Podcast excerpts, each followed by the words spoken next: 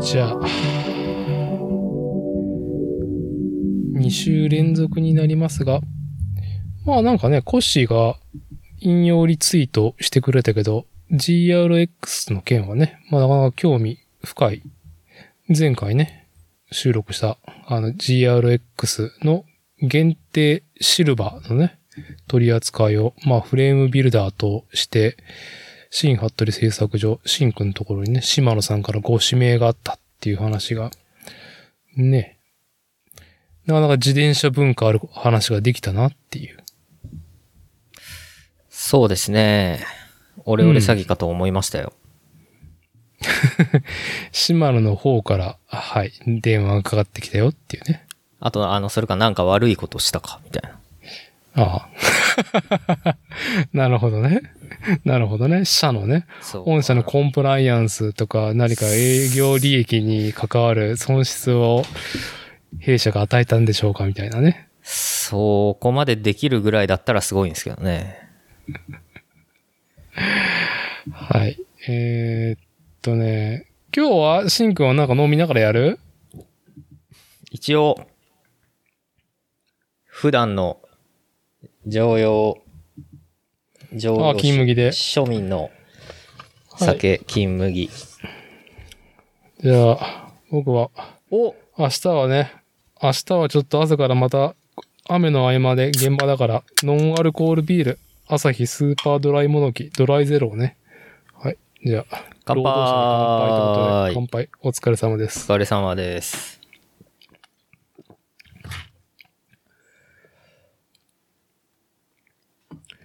いやー、ふもわうー。ね、あすもう日中現場に行くってなるともう酒が飲めないね、もう前日の 夜に。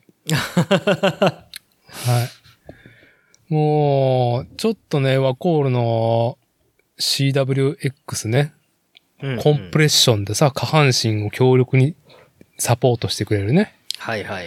サポーターで、まあ、腰痛、股関節、膝のね、痛みを持つ私だてがね、CWX 履いて現場こなしてますけど、ちょっとね、まあ良くなったんじゃないかと、数日ね、なしで、ネイキッドの状態で現場に出たんですよ。ああ、あの、調子いいから大丈夫かなって思って、無理しちゃうやつだ。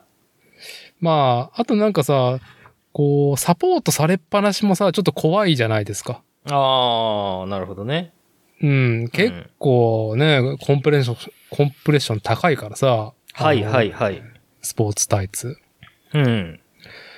いやーもうあれですよ。今、腰と膝と太ももにですね、御礼それぞれの湿布を貼りながら今、収録、収録に赴いておりますよ。お疲れ様です。はい。じゃあちょっとね、まああの、僕も憂いねが、始まってしまったんで、暑さにはあ、なんですかありますか憂い。相当、えあ、やっぱいいです。 いいのね。はい。はい。じゃあね、導入して、えー今回の本題に行きたいと思いますが、よろしいでしょうか。はい。本日の日付は2022年7月14日木曜日。時刻の方が20時を回りました。こちらは、作るをテーマに世間話をするポッドキャスト番組作例。今回は主催である私、伊達剛とコアメンバー、愛知県大口町に工房を構える自転車フレームビルダー、新服部製作所、服部深夜とのリモート収録は、フレームビルダーの仕事と合わせて、おじさんの憂いを垂れこぼす回となります。じゃあ、しんくん今日はよろしくお願いし ます。よろしくお願いします。お願いします。はい。でね、えー、そう、サクッとインフォメーションをさせてもらうと、はい。作例、憂いと自画自賛投稿フォーム、こちらの方で皆さんの憂いと自画自賛募集しておりますと。送らなきゃ。はい。ああ、やばい。ね、ポッドキャスト番組作例番組コーナー俺も送らなきゃ。投稿フォーム。こちらにね、リスナーの皆さんの憂い、もしくは自画自賛をお送りいただければ番組内で紹介して、我々コアメンバーが供養いたしますというですね。まあなんか伝わりにくいあの提案なのかもしれませんが、まあ我々ね、えーコアメンバー、だいたいウレイとジガジさんしか喋ってないんで、その辺はね、えーウレイとジガジさん、まあいいキャッチボール、リスナーの皆さんとできたらいいなと思いまして、えー Google フォームでございますが、えー投稿フォーム用意しております。よし。こちらのエピソードの方にもリンク貼っときますし、えーこちらのサウンドクラウドの作例、番組の案内の方にも、えー Google フォームの、えーショート、ショートじゃないやな、短縮 URL が貼ってありますんで、そこをクリックして、まあ、簡単に、簡単に、はい、お送りいただければと。はい。現状ね、3通、おはい、来ており来ます。てるね内容はね、僕もね、みんな、えーコアメンバーがね、100回収録を迎えた時に、3人顔を合わせて、ちょっと一緒に発表して、こう、高まろうかなっていう考えがありますんで、受付してね、いいよいいようん。何件か来てるっていうのは、えーまあ一応情報としてはしてますけど、内容はまだね、私立ての方も見てはいないんで、はい。現状ね、憂い2件、自画自賛1件来ております。リスナーさんの方からね。いよいよ。その調子。はい。皆さんね、ほんと、ね、暑いとか、腰が、膝が痛いとかね。 まあ、そんな気軽に、気軽に送ってもらえればね。はい。仕事が辛いとかでもいいですし、まあ何かちょっとプラモデルすごいね、割りながらいいの作れたとかでもいいですし、はい、自転車でね、いいライドしたとか、いい買い物したとかね。うん。俺の高額商品。まあ、ボーナスね、みんな入ってる人もね、少なくないと思いますんで。えーボーナスでこれ買ってしまったぜ、妻で内緒にみたいなね、そんな話もね、あのー、自画自賛としても受け付けますので、お気軽に、ポッドキャスト番組作例の、憂いと自画自賛投稿フォームの方にですね、えーポストいただければと思います。よろしくお願いします。よろしくお願いします。じゃあ、今日は、トピックは、しんくんと、うん。旅行行ったねっていう話ね。俺と旅行行った違う違う違う。あの、最近ね、うん。うんうちね、伊達家と、はい。しんくんはしんくんの方で、まあ旅行行ったじゃないですか。ああ、別々でね。別々でね。行きましたよ。はい。このね、ちょうどコロナがね、コロナ禍が緩んだ雰囲気もありね、うんうん。久々に旅行行くかと計画して宿を取ってね。はい。まあ、全然ね、私たちとしんくんは別件でございますが、旅行行ったって話をね。でそれにちょっと自転車文化も絡んでくるんで。うん。そんな話をね、しようかなと。はい。まあ現状、今、7月の14日、2022年7月の14日、コロナ緩んだって言ってますけども、今、ぶり返してるからね、第7波。日本国内でのね、コロナ禍の第7波のね、躍動がね、もう躍動じゃないもん、完全に跳ねてるもんね、今。来てます。まあ、ちょっとね、我々、また旅行とかね、遠遠くなりそうだなっていうところで、まあちょっと、旅行行った話でね、うん。旅行行った話をね、ここで供養したいと思います。ちょっと先にね、私、伊達家がね、行った、ほう。静岡県浜松天竜の話をね、ちょっとしんくんとしたいなと思います。ほうほうほうほう。行きましたか。はい。ね。まあ、何の話かっていうと、まうあん、いろいろね、家族旅行とか、まあ、私立てのそのプラモデルの趣味っていう方でも、あとはその飛行機ね、自衛隊の基地もあるんで、フライトパークだったっけ。うん、そこも行ったりとかもしてるんだけど、メインは、今回の浜丸、浜丸じゃない、浜松、天竜、王鵬のね、本丸は何かというと、自転車、天、兼、餃子屋。ハッほピースラッピープラス、餃子スラッピーにね、えー、やっとオープンしてから初めて行ってきましたよっていう話をね、しう。たいなと思います。ほう。しんくんはもうついに来ました1ヶ月以上前に行ったんだよね。行ったんすけど、あの、僕、月曜日に行ったんで、うん。餃子のイートインがやってなかったっていう。マジか。一番の核なのに。 で、冷凍の餃子を買ってきた。ああ、持ち帰りでね。そうそうそうそう。持ち帰りねそうそうそうああ、もう食べた冷凍の方は。冷凍の方は食べました。ああ、じゃあちょっと冷凍の話もさ、この、今から話す、えーハッピースラッピーの話のね、後半にしたいと思いますんで、はい。まあ、じゃあ、餃子を抜きにして、えー一応、まあ、ハッピーというね、浜松出身で、一時期サークルズ、名古屋の自転車店サークルズで修行していた時代だが、時代があり、ついに自分のローカル、地元、まあ、実家に、お店ね、自転車店、ある音楽性を掲げてね、ある自転車店をオープンし、5年経って、またね、新天地、同じ浜松市とはいえね、まあ、だいぶ北部にある自然豊かなね、うん。まあ、天竜川沿いのね、えーまあ町に、はい、移住し、新しくお店をオープンしたんだよね、自転車店を。はい。ちょっとその話をね、したいんですよ、おじさん。どうでしたいや、感動したね。うん。まあ、内容はさておき、うんまあ、おじさんがなんでグッと来たかだけを先に言っとくと、うんうん。まあやっぱり、言うは、やすしでさ、うんうん。行うはかたしじゃないですか。うんうんうんうん。ああ、まあ、ね。そうですよね。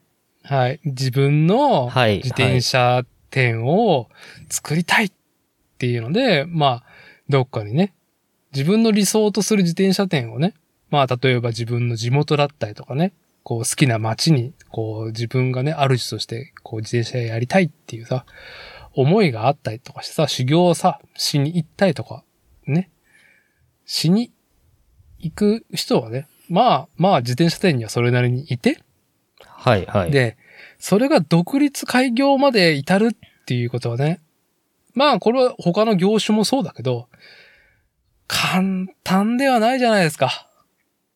そうですね。まあ、なかなかね、難しいですよね。それがね、まああの5年前に、まあもともとハッピーが浜松といえばオートバイ、単車の街っていうところもあり、お父さんが、まあ個人経営する、まあオートバイや兼自転車をね、触るっていう昔ながらのこうお店をやっていて、そこの店舗をね、一部改装してね、5年前に、はい。まあサークルズで何年修行したんだっけ ?5 年ぐらいだったっけどれぐらいいましたかねうんう、ん。で、で、まあ地元に戻り、2017年ぐらいだとは思うんだけど、で、お店オープンさせ、うん。で、まあ、なんだろうね。やっぱサークルズが掲げてる、こう、なんだろう、音楽性っていうのにいい、素晴らしい、かっこいいと思ってるからサークルズにね、修行しに来てて、働きに来てたハッピーだからさ。まあそのイズムを引き継いだようなお店をね。そうですね。なんか、あれでしょハッピーさん、サークルズ入る前になんかポートランドも行ったんでしょそうそうそう。再三ね、あのー話題にしてる、このポッドキャスト番組で話題にしてる、えーアメリカね、北米西海岸のね、まあ当時はね、こう全米が憧れる街、ポートランドと掲げられていた。はい。いろんな意味でね、理想が詰まったはい。街、ポートランドね、電車うんうのんうんカルチャーもね、非常に深いっていうところもあって。ね、ポートランド、あれ一人で行ってたんだっけ、ハッピーって。ああ、どうだったんだろう。わかんないっすね。まあでも、あの、あれ、お父さんもだし、おじいさんの代からもうやってらしたんですよね。自ああ転の車や兼オートバイクのはい。お店やをね、いわゆるまあ、最近はもう結構少なくなってきたけど、いわゆる街の小さなモータースみたいな、うん。うん、感じのね。そう。だから主力はなんかまあ想像だけどね、原付だったりとかね、株。はいはい。株じゃないか。浜松だから。うんうんうんうん。何を単車扱ってたか忘れたけど。ねえまあ、すごいさ、主要幹線沿いだよね。浜松市内のあそこ。すごいさ、なんちったらいいんだろう。交通量も多い上に、うん、いろんなディーラーが、え、ジャガーのディーラーが向かいにあるんだったっけあ、そうなんだ。は僕ね、ハッピあーのの実、家。ま、前のね、その浜松市内の店舗に行けずじまいだったんで、結局。うんうんうん。なんで、あのー新店舗になってから、初めて行ったんですけど、ああ、なるほどね。はい。なるほどね。なんか街中だったみたいですね、前が。街中で、まあ特艦で自分で作っとったね。自分と自分のその地元の連れはいはい。と一緒に大工仕事から始めて改装するためにね。だからモーターその一部を自転車や、それも、あの、ハッピーが掲げたい音楽性のね、自転車にすべうんうくん。大工仕事をやって。で、まあ、いい、そのコミュニティも作ってね、うん。お客さんからっていう。そうです。ね。うん。やっぱ皆無だからね、スポーツ自転車の音楽性で言ったら既存のスポーツバイクのイメージとはちょっと離れたところであって、やっぱ地方としてそれを、なんだろう、掲げるということはなかなかね、話が通らないというかイメージしてもらえない、手に取ってもらいづらいっていうね、ところがある中。うんうん。うん、いいコミュニティ作ってるじゃんっていうのは、まあ数年後オープンしてから僕もい数回行ったんだな。うん。はい。で、しんくんは初めて、うん、天竜の二股ってはいいうい。ね。はい。えー市街地からだいぶ北に行った30分ぐらい車走らせんとかんかったかな ?30 分、40分かかるところね。天竜川沿いの本当に山あいだよね、あそこ。そうですね。もう新東名の高速道路がすぐ近くっていうぐらいのね、そうそう。山あいでの、新東名から行くとね、意外に近いんですよ。近い近い。1時間半ぐらいで、常滑からでも行けるからうね。ん。インター降りてからうん。も近いしね。じゃあ、しんくんどうだった僕はね、自転車店は、まあそれなりに見たけど、やっぱちょっと子供の世話とかさ、バタバタしとったりとかさ、まあ飯食ったりとかもあったから、そうも、あのーじっくり腰を据えてっていうのはみ見れてはないんだけど、しんくんどうですかハッピースラッピー、ハッピーのさ、あの、二股、天竜二股にできた、あのお店、見て。いやー、めっちゃかっこいいお店でしたよね。あのーすごくいいめっちゃかなっこいいと。思いま した。はい。まあまあさ、ちょっと笑うぐらいかっこいいよね、あそこ。そうっすね笑えなく、な、なんだろう、あのー なんだろう、けなしてるとか、からかってるわけじゃないんだけど、ええ、あのーすごい古いね、建物ね。えーっと、もともと天竜二股の商店街、本当に当時、50年ぐらい前は、もっと前からね、ずっと流行っていたね、高度成長期のあたりからすごく活気のあった、えー、まあ、アーケードはないけどね、商店街があって、はいはい。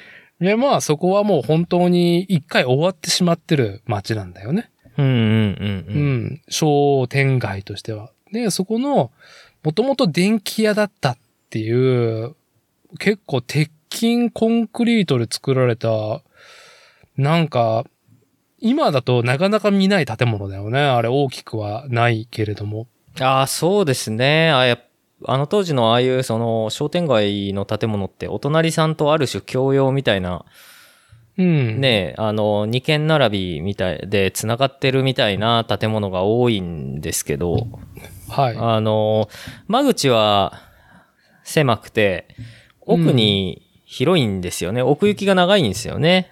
敷地の。長いね、はい。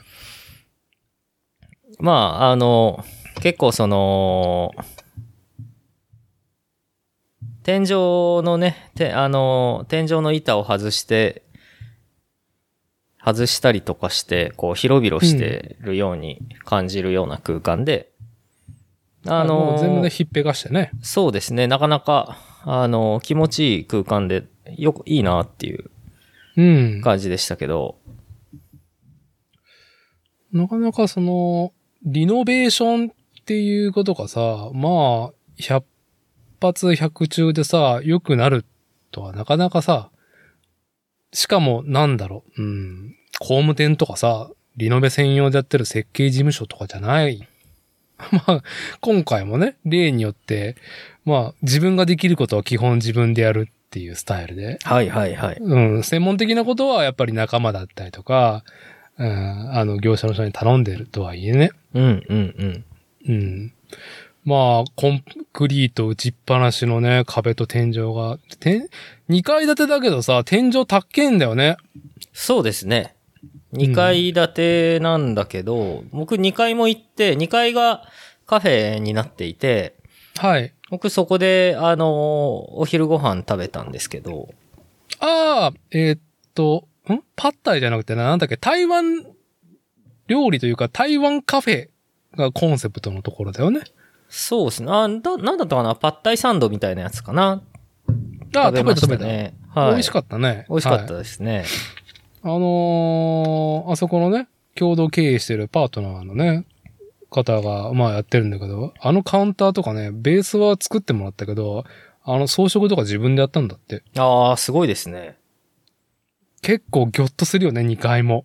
ああ、手間がね、ほんとね、自分らでやったんかと思うとすごいですよね、あれね。手間とさ、まあ、ある意味さ、こう、おしゃれにとか、なんだろう、イメージする台湾とかカフェっていう感じに、イデオロギーを感じるさ、うん。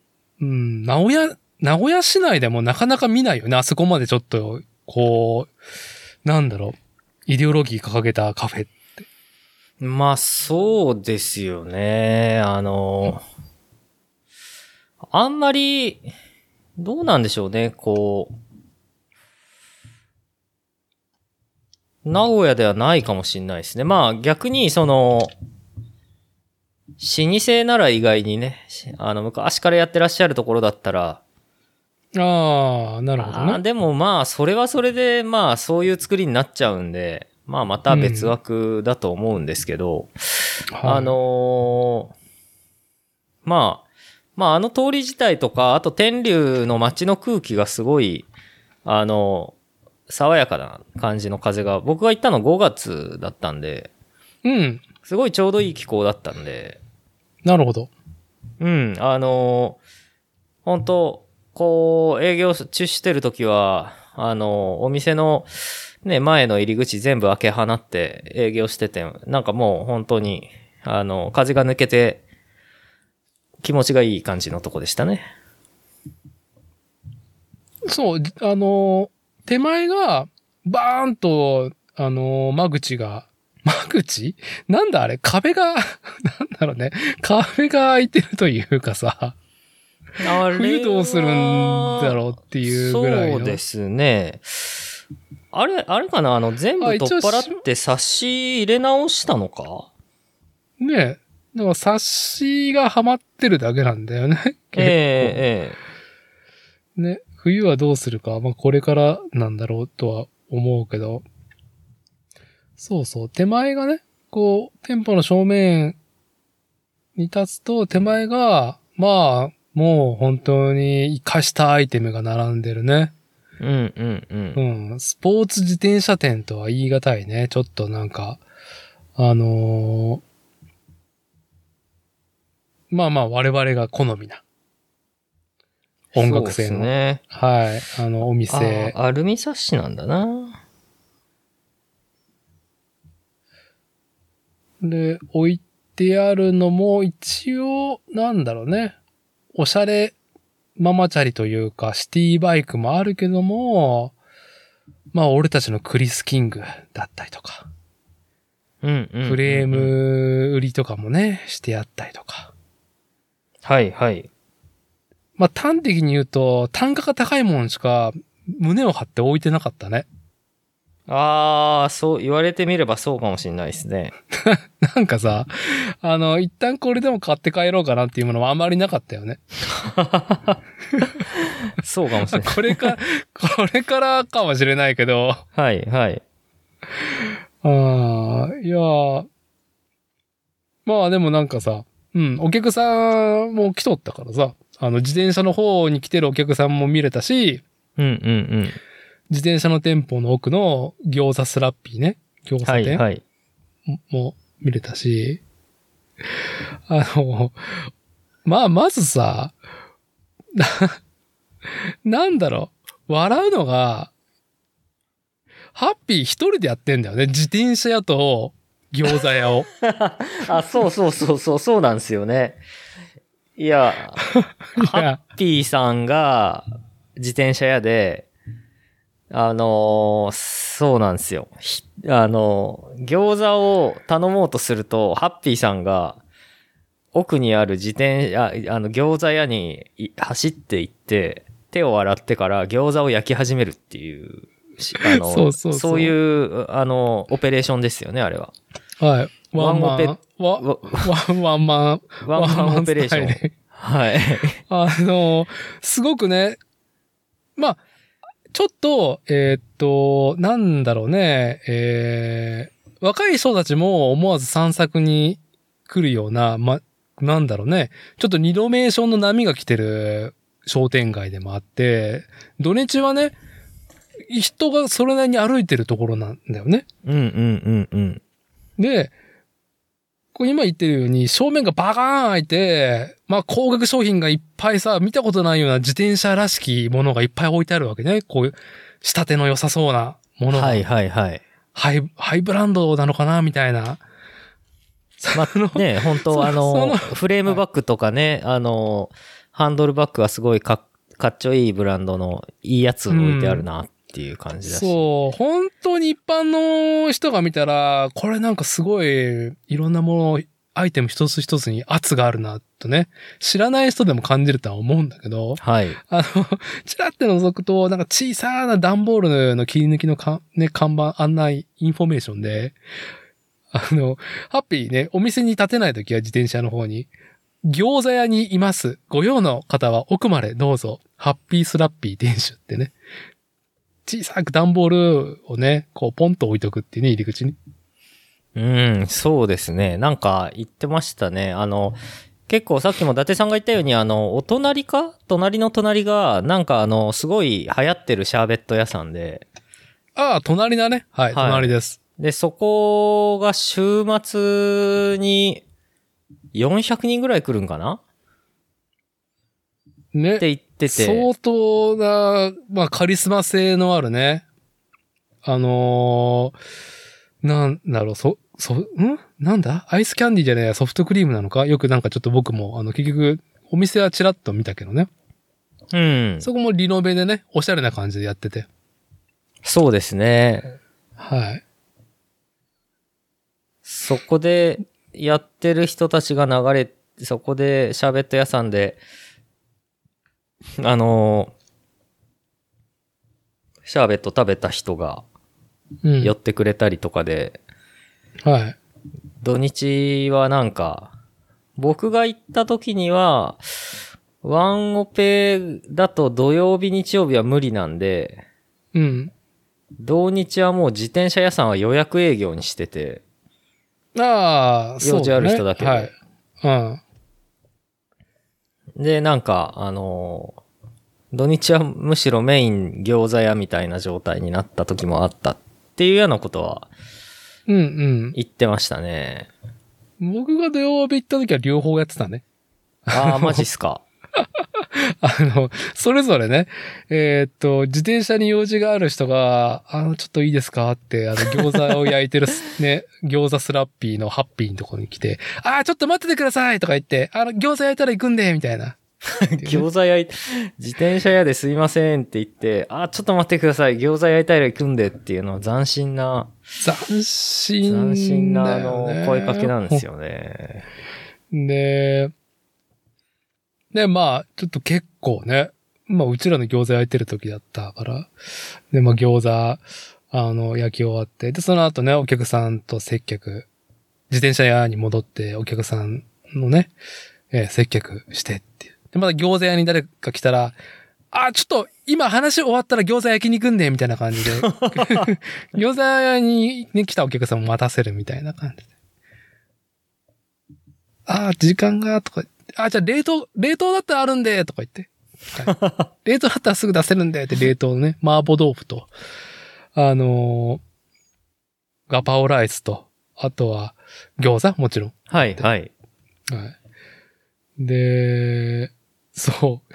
これさ、あの、なんで、自転車やね、そんだけかっこいい音楽性を掲げたね、うん自転車店もやりたいし、なんで餃子屋もやりたいのっていうね。はい何もハはッいピーのこととか、この浜松っていう街を知らないとピンとこないと思われるんですけど、うん。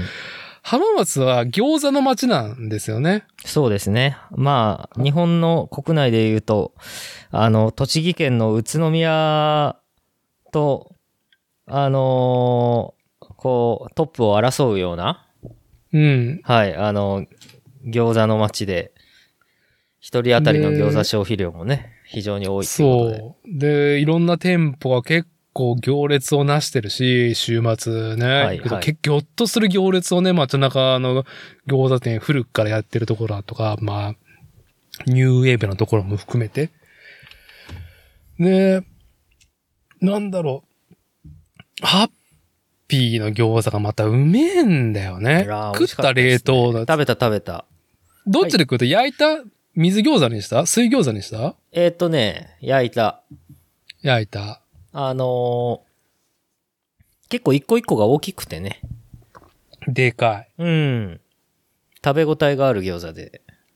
うん。で、なんだろうね。本当に皮の旨味の甘さと、具のね、いろんな旨味の甘さがね。うちの妻もなんか甘いね、この餃子とか言いながら。甘みを感じるね。旨味と甘みを強く感じる。あれなんすなかんねかねキャベツがたくさん入ってるんすかねなんかね、焦がし玉ねぎが入ってるんだって。だって。へえ。ね さあ、いや、改めてハッピー聞くけどさ、なんで餃子屋やりたいのってき、ね、聞いたら、はいはいやー、なんかちょっとやりたかったんですよね、っていうね。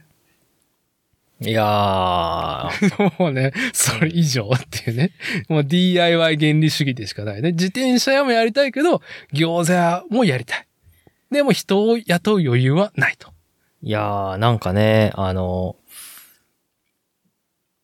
いいっすよね。やりたいことを、こう、いいね、いろいろ、やっちゃうっていいですよね。そうで、昭和からさ、そういう店あるけどさ、はいはい。なんだろう。まあ、個人だったりとか数人でやる場合はあるんだけど、こんだけ、なんだろう、相対的なさ、ジャンル飲食と自転車で、しかもそれぞれがとんがっているっていうね、こだわりが強いっていうもので、うんうん。まあ、空中分解するじゃん。なんかどっちもなんか至らなくなってしまうというか、ああー、はいはいはい。なんかどっちもどっちだな、みたいなうんうんのはなんかよく見受けられて、まあ好きにやりたいんだろうなっていうのはね。うん。好きにね、生きてらっしゃるなっていうね、お店は、まあ、少なくなかったとは思うんだけど、ハッピー両方ともさ、自転車ももちろんその、サークルズ、そしてね、ポートランドにね、足を単身運んだっていうぐらいの、やっぱり自転車に対するさ、イデオロギー強い。うん。うん。で、商品も、もう妥協ない、ね、品揃え。はいはい。でも、餃子も同じぐらい、もう、なんだろう、揺るがない、もう手を抜きたくないっていう餃子を出してる。うんねうんうん。で、これ、餃子さ、ハッピーどっかで作ってた時あるのバイトとかでとかって聞いたら、いやーなんか、うん、独学です、みたいな。あー、なんか、お家で作るんすかねなんでしょうね、あれは。なんか、たこ焼きをつ、ね、家庭でよく作り、そこに、ね、関西人みたいな各ね家庭が、うんそうそう、ああるこだわりがね、クオリティの目標値が高いっていうのに近しいのかなと思うんだけど、やっぱ、みんなね、餃子をね、食べ歩いたりとか、その、いろんな餃子のスタイルっていうのをね、あの、お店に行って、人気店とかに行って、体感してきて、で、自分のうちで再現っていうのは少なくないんだって。ああ、そうなんだ。まあ、ハッピーの仲間内とかだね、その友達、コミュニティの中では、かもしれないけど。なるほど。まあ、ハッピーさんね、高校の頃、あの、バレーのこう強強豪校のバレーボール選手だったっていう話聞いたし、はい、はい。あのー、みんな、やっぱり、みんなで、あの、ウェイウェイ言いながら、餃子包んで焼いて、あの、し死ぬほど食べようぜみたいなのを、やってそうだよね、若い頃からとか。まあ、ね、完全に憶測だけどあのーなんかちょっと浜松の人は聞いたら怒られるかもしれないけど、あのー浜松は最高にクールなウェイな街だから、うんうん。あのーね、生かした男と生かした女がいっぱいいる街なんで、アッパーなんだね。アッパで、アッパで、まあ、それでシュッとしてるんですよ、浜松の人たち。で、うんハッピーもさ、シュッとした男前じゃないですか。そうですね。ハッピーさん男前ですよね。男前でね。でも、なんだろう、そういう、自分で DIY することには非常にね、あの、こだわり強く、で、餃子屋の餃子の方もさ、本当にうまくてさ、うん。餃子ね、今度焼いたやつを現地で食べたいわ。餃子とビーねル、と一緒に。はい、あの、ガパオライスもすげえうまかったよ。ああ、写真見たな、伊達さんが上げてる。うん。なんか、ガパオライスね、タイ米でね、あのー仕上げられてて、へえ、すごい。あの本ー格的じゃ肉ないですそかぼろみたい、そうそう、肉そぼろもいいスパイス感がありう、んうんうんうん。で、揚げた目玉焼うん。きが添えられ、で、パクチーが大丈夫だったら、ふんだんに盛り付けてくれるから、へえ。うん。ガパオライスもうまかったよ。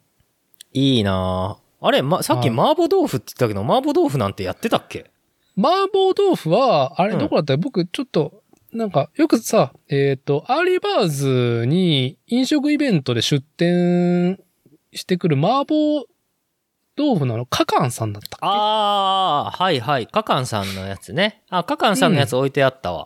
はあはあはあ。そう。を仕入れてってね。うん、まうあ、んそれもなんだろうね。こう、なんつったらいいんだろうね。こう、食カルチャーのイデオロギーとして、そうやって冷凍食品の品揃えしてるというか、まあ、多分コロナ禍だが、あの、来て、それであれじゃないのあの、EC で、あの、冷凍食品売るの、は、流行ったじゃないですか。流行ってるじゃないですか。うん、うん。それの一環で多分開発したんですよね、カカンさんが。そう。で、ハッピーのところは店舗におろしてもらってると思うよ、カカンさんから。へえ、そうなんだ。ハッピーのところで販売だからね。えー、いいなぁあれ、あうの、んちょっと話はね、ちカカンさんのょっとハ麻婆豆ッ腐ピースラッピー。はい。あ、どうぞ どうぞ。ネットで、なんか YouTube で、チンザドープネスが宣伝してたよ。マジでカカンの麻婆豆腐。あ、そういうカルチャー感があるんだ。俺全然知らんかった。なんか一回ね、食っどっかん SNS で見たんですけど、カカンさんの。うん。てか、YouTube で僕、チンザドープネスって、チンさんのあれを、検索、名前検索したら、なんか、カカン麻婆豆腐って出てきて、なるほど。はぁと思って見たら、チンさんが麻婆豆腐を、あの、料理して食べるっていう一連の映像を撮って、そこに麻婆豆腐の即興ラップを載せているっていう CM だった。プロモーションだった。はあ。だから、カカンさんの麻婆豆腐を食いに行くとか、うんえっ、と、と、なんかそういう取り寄せ食べるとか、あと、店舗で取り扱うっていうことに対しては、何かしらのね、こう、スタイルの主張があるわけですね。カカンさんの麻婆豆腐をね、こう、取り扱う、食べるっていうことは。あんまりその辺の文脈全く置いてなかったんで。うん、まあそういうか雰囲気のことは喋っとったね、やっぱり。へなんかえ僕。はそういうのがちょっと疎いんであれだったんですけど。そう音楽性が出てますな。音楽性ですよ、本当に。あうの、ん餃子屋の方もね、自転車店ねと同じく。行きたいわ、また。泊まりで行きたい。泊まりでなぜさん泊まりで行ったんんですもんね。うん。民宿に、あの、本田宗一郎ものづくり伝承館だったっけなあすあ、ぐ俺隣にあるも行きたかったわ。うん。小さいところでした。だけどね。うんで、そこに神社とお寺さんが崖にあって、うそのふもとに三浦屋さんだったっけなへ民え。宿。はい。俺ね、うん月曜日だったんですよ、行ったのが。まあね、週末なかなか開けれんところもあるもんね、シンくんの方も。うん、なんかね、週末は、週末は週末で、あの、あれなんですよ、あの、はずのあ旅館に泊まってて。そうだそうだ。そうそうそうそ新う。城のね。新城の、新はい、今はの清城のね、はい。そう。あのー通ってたというね、温泉宿に行って、その流れで、新城からハッピーのところ、天竜に行ったんだよね。そうなんですよ。新うんで東名の流れ月で曜日だったから、うん。あのー、だいたい月曜日って博物館、美術館休みなんですよね。あー、はい。うん、はいそれ、で、あの、本田宗一郎のものづくり伝承館に行けなかったんだよね。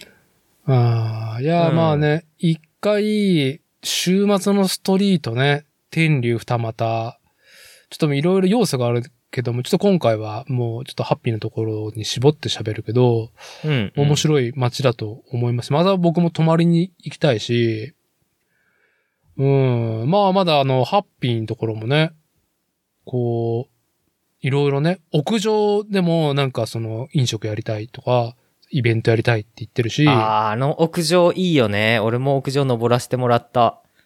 の、手すりがなくてあれでしょ上で飲んでて、さなんか花火大会で調子よくさ、上でなんか飲んでてなんか気持ちよくなって、降りるときにね、ちょっと事故が起こりそうな階段じゃあのああ、そうそうそ落ちるわっていうね。あのう。階段酔っ払いね。ながらうん。なんかあそこで、あの、結構友達とバーベキューやったりしてたらしいですね。ああ、なるほどね。で、なんか隣のおばあちゃん、ね、ローカルなロコのおばあちゃんともね、いい関係性を築いてて、餃子屋であれだよ。あの、僕らが初めて着いた時は、おばあちゃん3人組がね、ロコの、うん。あのーなんかね、ソフトクリームを食べながら談笑しとったからね。ソフトクリームもあるのあ、そうそうそう。あハッのピーースラッピあのーなんだろう、最新、ナウな情報として、ソフトクリームの機械を入れたんだってー。。なんと。はい。で、なんだろうね。軽自動車買えるぐらいの業務用のやつ入れ入れたって。へえ。美味しか美味しかったよ。よ。軽自動車買えるって200万ぐらいするじゃないですか、今。まあ今のね、昔の軽自動車かもしれないけあどね。昔の軽自動車ね。はい。まあでもなんかその、ね、仕入れてくるね、そのソフトクリームの、その元もやっぱりイデオロギーをね、あるみたいで、思いがあるみたいで、なんか、ハッピーが厳選した牧場さんからおろしてもらってんだって。マジで。うん。すげえなうん。こだわりしかない。自転車屋。自転車屋も、餃子というかやー飲食部門もすごいね。うん。を、ワンオペでやってるっていう、笑、笑うわっていうね。あの、週末、日曜日かなは、手伝いが来とって、はい女の子がね、うんうんうんあのーなんどういう経緯でここでバイトしてるんですかって聞いたら、もともとハッピーが浜松の実家ね、えー市街地でやってる時のお客さんだったんだって。あ、へえ。うん。結構ね、なんだろう、サークル時代には全くその片鱗を見せなかった、その、なんだろう、イベントだったりとか、街への、街づくりとかのね、はいはいはあいの。関わりとかも、前向きにね、まあ、家主として、あの代表として、まあ、オープンしてから5年前からぐいぐい行ってる話は聞いとったけどさ。まあ、ハあッいいピーさんって、あのーあれだもんね。陽キャだもんね。ようやくだから、ほんとクールなウェイなんですよ、浜松の。うん。クールなウェイの、あのーなんだろう、池尾池上のね、なんだろう。でも爽やかん、 本当に雑味のないね、 男。すがすがしいよね。本当にそういうところ。いや、いいよね。ああいう人って憧れるよな。で、基基本ああないうんだ風ろにう。なりてえんだけど、なかなかいやなまあれねえ無んだ理よな無理無理無理ないないないよ。私もないし、君にもない。ハッピーのそういう要素。ない。ない。全くない。陰キャだからな。俺も伊達陰さんも。キャですよ。陰キャの星ですよ。はい。陰陰キャ帝国だから。はい。陰キャ提供でいいんですよ、全然。はい。まあでも、ハッピーね。なんかそう、ソフトクリームの話の流れでさ、うんうん。まあ、ハッピーなんでそうなのみたいな話をしていて、うん。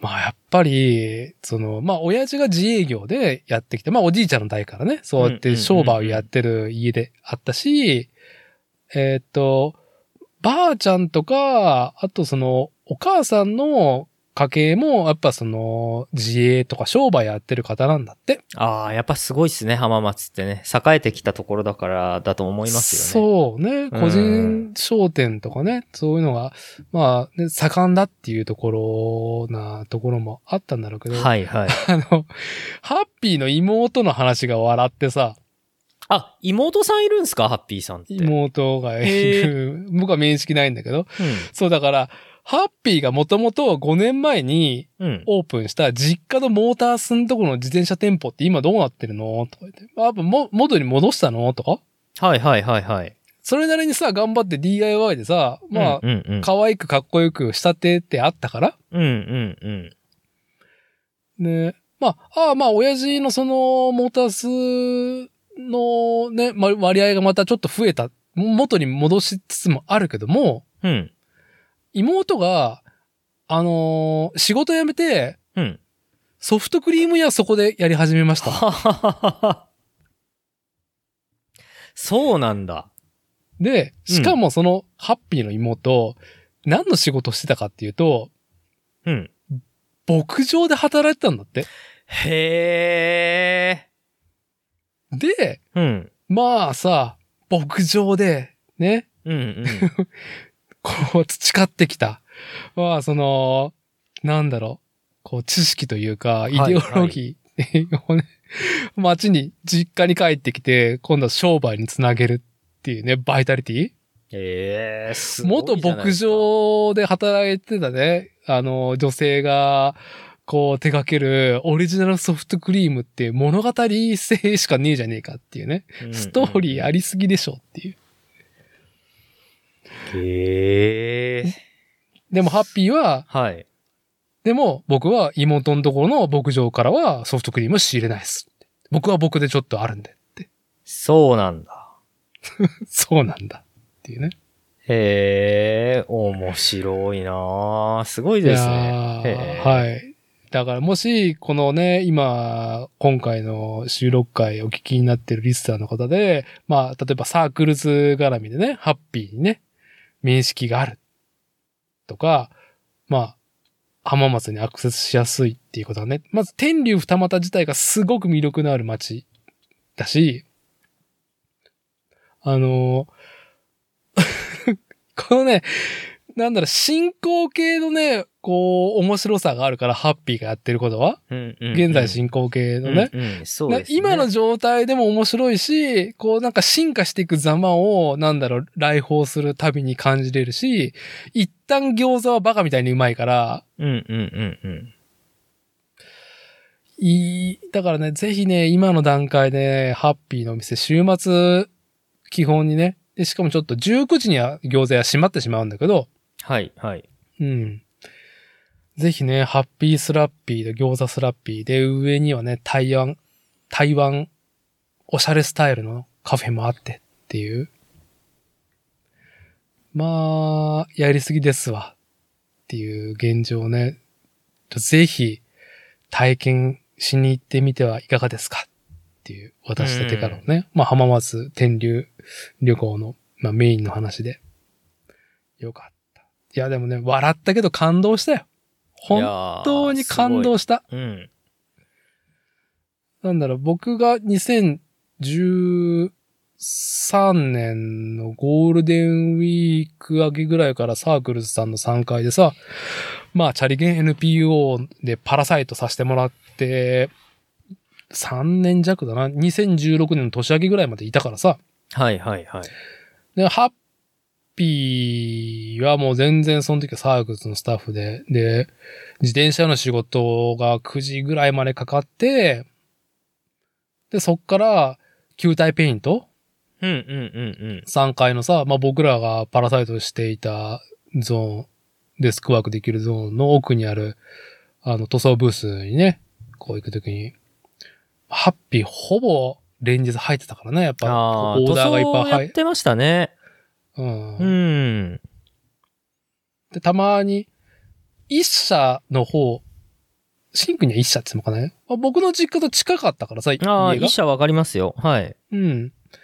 あの、たまにね、ハッピーと一緒に、あの、僕もちょっと根詰めて、デスクワークしないといけない時にやっぱ午前様までいたからさ、うんうんう。うんん。もうハッピーもう帰れる一緒に帰ろっか、つって。はいはい。うん、なんか喋りながらね、ライドしながら、自転車で一緒に帰ったりとか。うんうんうんうん。まあ、なんだろう。まあそういう、こう、サークルズで働いてる時もね、まあ、あって、まあお店出したいとか出すつもりですって話はよく聞いてたからさ。うんうんうん。でもなかなかね、いろんな事情もありさ、はい、まはあい。そうも簡単にはいけない、いかないわけですよ。そうです大ね。体。うん。大体。まあそれがまあ、まあ、まず実家っていうアドバンテージもあったけど、うんうんうん。で、なんかのヒョンダ園で天竜二股のこの居抜きのところ、はいはい。が、なんか、ちょっと紹介されて、うんうん街も良さ、いいいいし、この建物すげえいいっていう風になって。でも、今はちょっと貸し出せないっていう風だったんだって。うん。はあはあはあはうん。なんか、2店舗目のね、出すっていうところで考えていて、その、なんだろう、2店舗目っていうところの、まあ、テナントとして目星をつけに来てて、あ。うんうん。で、そしたらハッピー自身がすごい気に入って、で、なんだろう、1ヶ月もせんうちに、なんか、そこの建物を持ってたおじいちゃんがおばあちゃんが亡くなっちゃったみたいで、へえ。うん。まあなんか今だったら貸し出せますよ、みたいな不動産屋からなんかから連絡があって、うんうんうん。あ、これはなんかあれあれだな、そういうタイミングなんだな、つって。うん。で、実家でやってた店を畳んで、天竜二股に移住した上に、新店舗ね、は自分がやるっていう。うーん誰かに任すとかじゃなくて、うん、自分が行くのかいっていうね。すごい。はい。だから結構あの街と、あのテナント、古い電気屋のあれがすごいいいっていうのがあって、まあ移住と、なんだろう。こう、移転だよね。ハッピースラッピー。で、なかなかさ、こう、なんだろうね。まあサークルズ、そして、まあ、ハッピーが今やってる、その自転車文化の音楽性ってあまりさ、そう、ちょっとなんだろうね、えーうん一般的ではないと思うんですよ。かっこいいけれども。うんうんう。うんん。おしゃれでもあるし、うんうん。うん。いろんな人には投げかけれるけど、あまりイメージしづらいさ、ものが多いからさ、はいはい。それはあのね、自然豊かとか、ね、面白い街そうだからっていう理由だけで、あの自転車や移転して、で、まあ、なんだろう、それだけじゃきつそうだから、じゃあ餃子屋やるか。餃子屋やりたかったし、 餃子屋できるし、スペース的にみたいな。 へえ。攻め、攻めてんなーっていういねや。ーすがすがしいほどの動き。そうですよね。うん。すげえなそう。まあ楽しみだよ、本当あそこの街中心で今度はハッピーがね。あの、もちろん餃子も、あのーまああれは流行ってくだろうし、ーうん。まあ自転車はね、あそこでどういうコミュニティができていくのか、ね。はいはい。うん、どういう提案をしていくのかっていうのがね、うんこう我々自転車文化好きとか、まあ、自転車文化を軸足にしているシンくんとかがね、やっぱりなんか楽しみだよね、どうなっていくか。そうですね。これからが楽しみな地域でに感じましたね。僕もあの、5月に行った時はむしろね。そうそうう。んだから、それこそグラベルライドできるルートも何本もあり、みたいなね。はいはい。で、川沿いはやっぱ気持ちいいし、みたいうん。な。ねえまあ自然のアクティビティっていうのはもうすでにやってるところもあれば、これからの可能性もあるしっていう。うんうんうん。またね、最後に餃子の件だけで言うと、ハッピーのところも、あの、ストアーズ JP かな今ね、e コマーズ、EC サイドもね、準備中なんだって、餃子。ああ、そうなんだ。うん。はい。今餃子を買うとね、あのーサイトのね、えーショップカードもらえるんだけど、うんうん、うん。あのね、まあだ、そのね、ショップがね、準備中だからね。あ、はははははい。まあ、オープンしたらね、まあ、うんぜひ僕らも注文して、で、なおかつね、あのーこのポッドキャストでも宣伝できたらなっていうところで。はい。はい。そうですね。とりあえず、ちょっとね、あのーこの間の週末行ったばっかりですけども、あまりにもちょっとは、こう、熱い熱を感じたんで、ハッピースラッピー、浜松、うんうん。天竜二股の、ちょっといち早くね、シンくん、シンくんも足も運んだっていうところもあって、いち早くこの話をしたいなっていうところで、今回収録、望んでおりますっていうところで。はい僕からは、まあ、ハッピースラッピー、ぜひ、ちょっと、えー見に行ってみては、感じてみてはっていうところで、言いたいことは終わりますけども。もうじゃあ、今度は、シンくんが旅行行ったよって話を聞いていきましょうか。えーっと、まあ、遠いとこ行ったね。行きましたね。はい。はい。どちらに行ったんですかえっ、と、宮城県は石巻市に行ってまいりました。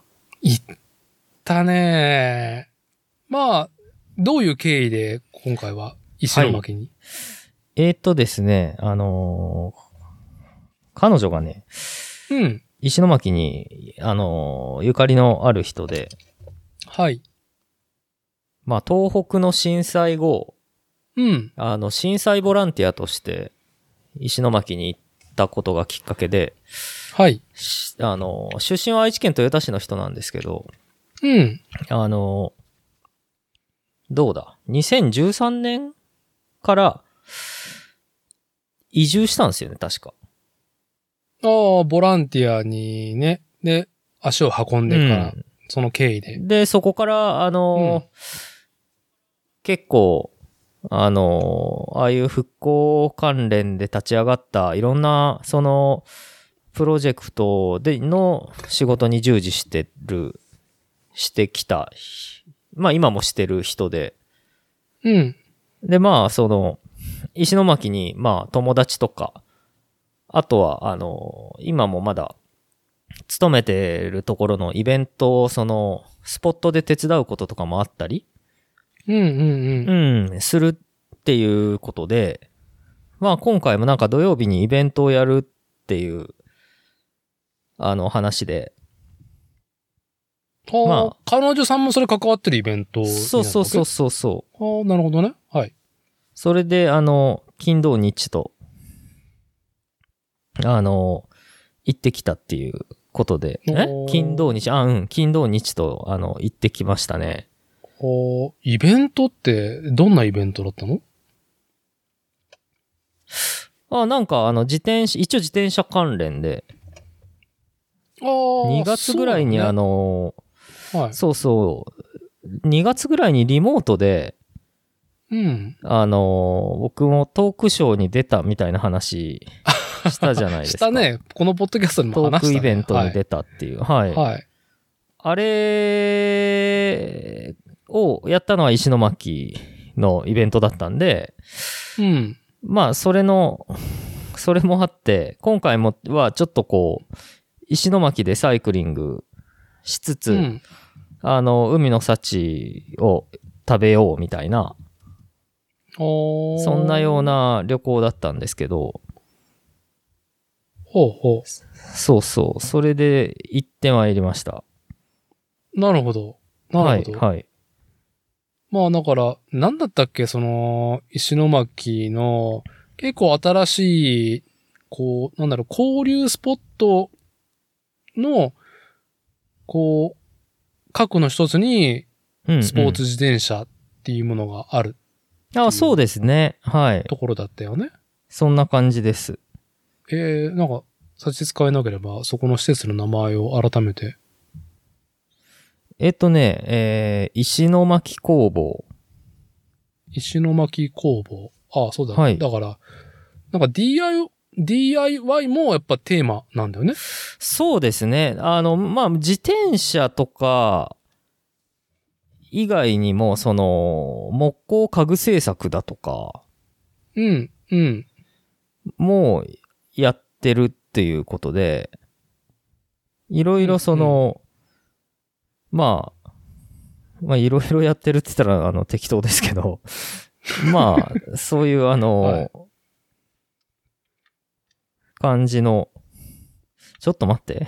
ちゃんと説明した方がいいんで。はい。どっかなかったかな一応今ホームページ開いて、はいはい。石巻工房、石巻ラボ、ん石巻ラボラトリー、ラボラトうんリうー、んうんうん。そうですね。ホームページ、こね。の間なんか、シムワークスさん行ったら、もんじゃさんは知ってた。ああ、そうなのね。うん。さすがもんじゃ。はい。まあ、それのイベントで行ってきて、土曜日にイベントだったんですけど。まあ。もんじゃね。多分もんじゃはやっぱ建築系としてね、建築サイドでやっぱ注目する人は関わってるプロジェクトの一環でもあったんだろうね。あーはそうですねまあおしゃれみたいな。あの、そうそうハッピースラッピーは本当に腕力でやってる DIY って感じだけど、そうですそね。れがはい。なんか、こう、なんだろう、素材と思いとええ奇跡が合わさってめっちゃかっこいいことになったけど、こはのい、はい。石巻工房さんは、まうあんうんうん考えられた、 考えられた、はい、洗練された建物ですね、ここは。そうですね。まあ、これはいは、あの、予算が、 予算がって言ったらあれ予ですけど。算が違う。え え規模が違うななっっててい。いうう。規模が違うなっていうはいレベルの話ですよね。うん。そうね、はいホームページのレベルも違うっていうね。いやー、そうですね。金曜日、そうなんですよ。あの、イベントは土曜日だったんですけど、うん。あのー金曜日の朝、朝一で、あの、中部空港集合で、中部国際集空港集合で、で、あのー中部国際空港から1時間で行けるんですね。石巻。ああ、で、この石巻工房があるところは、結構その空港とか中心部から、そう遠くない感じなのえーっとね、あのーそこそこ遠いんで、あのおーー仙台空港まで、中部国際空港から仙台の空港までね、行くんですけど、まあ、うんうん仙台から石巻ってちょっと、あの、距離ありますから、なるほど。あのー仙台から石巻までは、ちょうど偶然、その、彼女の、おー友人が、気仙沼出身の友人がいて、その人が、うん、たまたまね、名古屋、名古屋じゃない、あの、奈良に今勤めてて、うん。あの、妹さんの結婚式でたまたま、あの、関西からの空港から、うん。 あの、石巻、あー、ごめんなさい、仙台の空港にちょうど飛んだ日だったんですよ。だから、空港で待っててもらって、仙台の。先に飛んでったその友達が、レンタカー借りてくださって送ってくれたんですよね。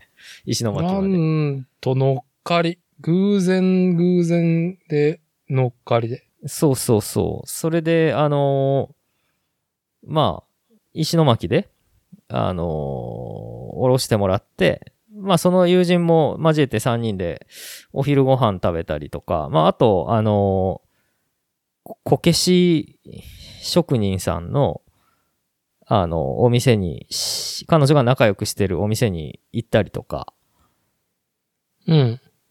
して、あのーいろんな話をしつつ、うん。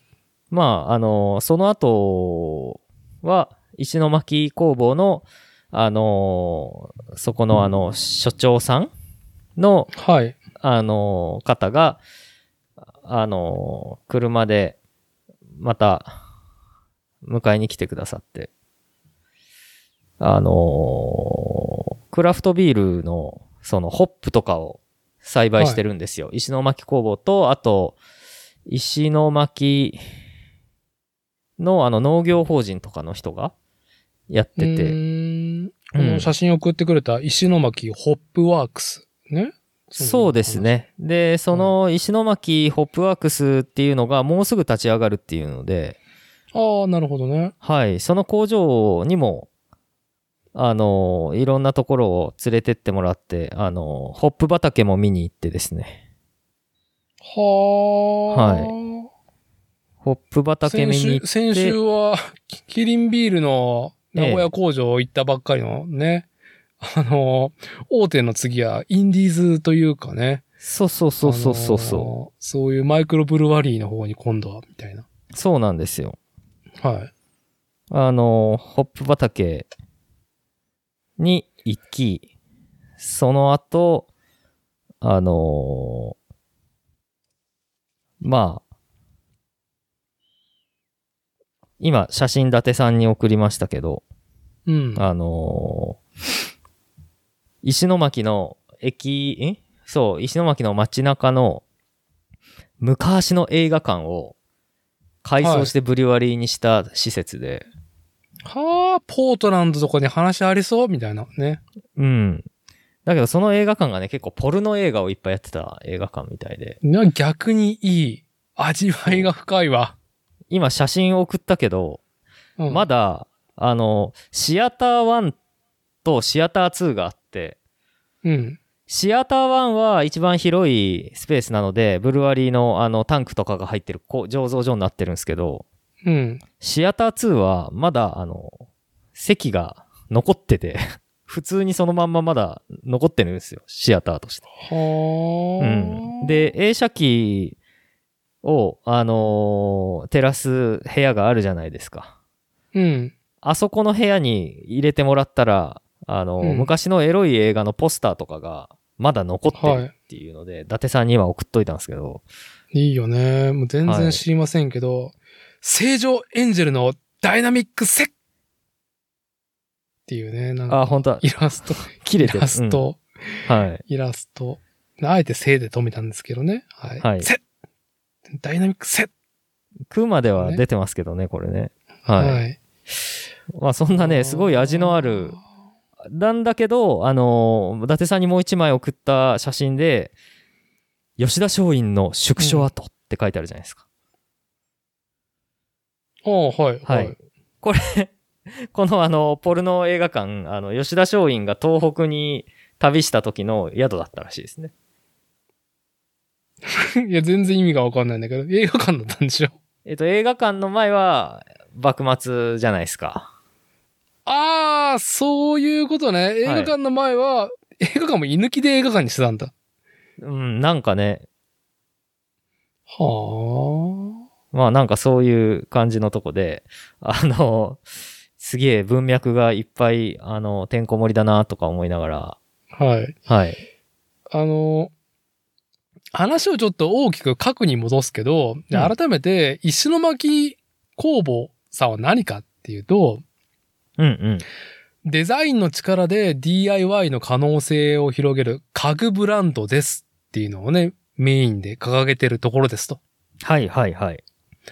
で、様々なプロダクトを企画開発、制作、販売するだけではなく、うん。オリジナルの場を作り、体験を共有し、未来を紡ぐことを目指しています。というね。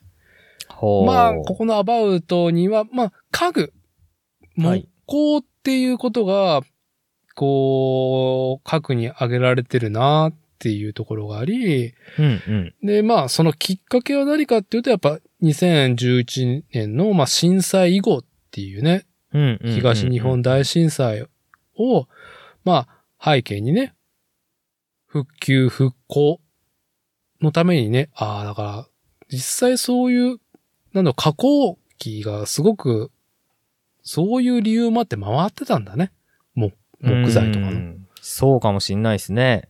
ままあ、なんかいろんなね、その、ベンチとかを作ってね、あの、うんそんなこだわりの趣趣味、趣味趣向がすごく、すごいっていうところの作り込みじゃなくて、まあ、釘とか使ってもいいから、とにかく、あの、家具を、というコンセプトみたいですね。なんかこう、仮そう設ねの、その、仮設住宅の外に置くベンチとかね、うん。住居のまあれをはい。あの、仮設住宅の、あの、外に面した戸の前に、あの、ベンチをね、あの、くっつけて、ままあ、ちょっとした縁側みたいに使えたりとか。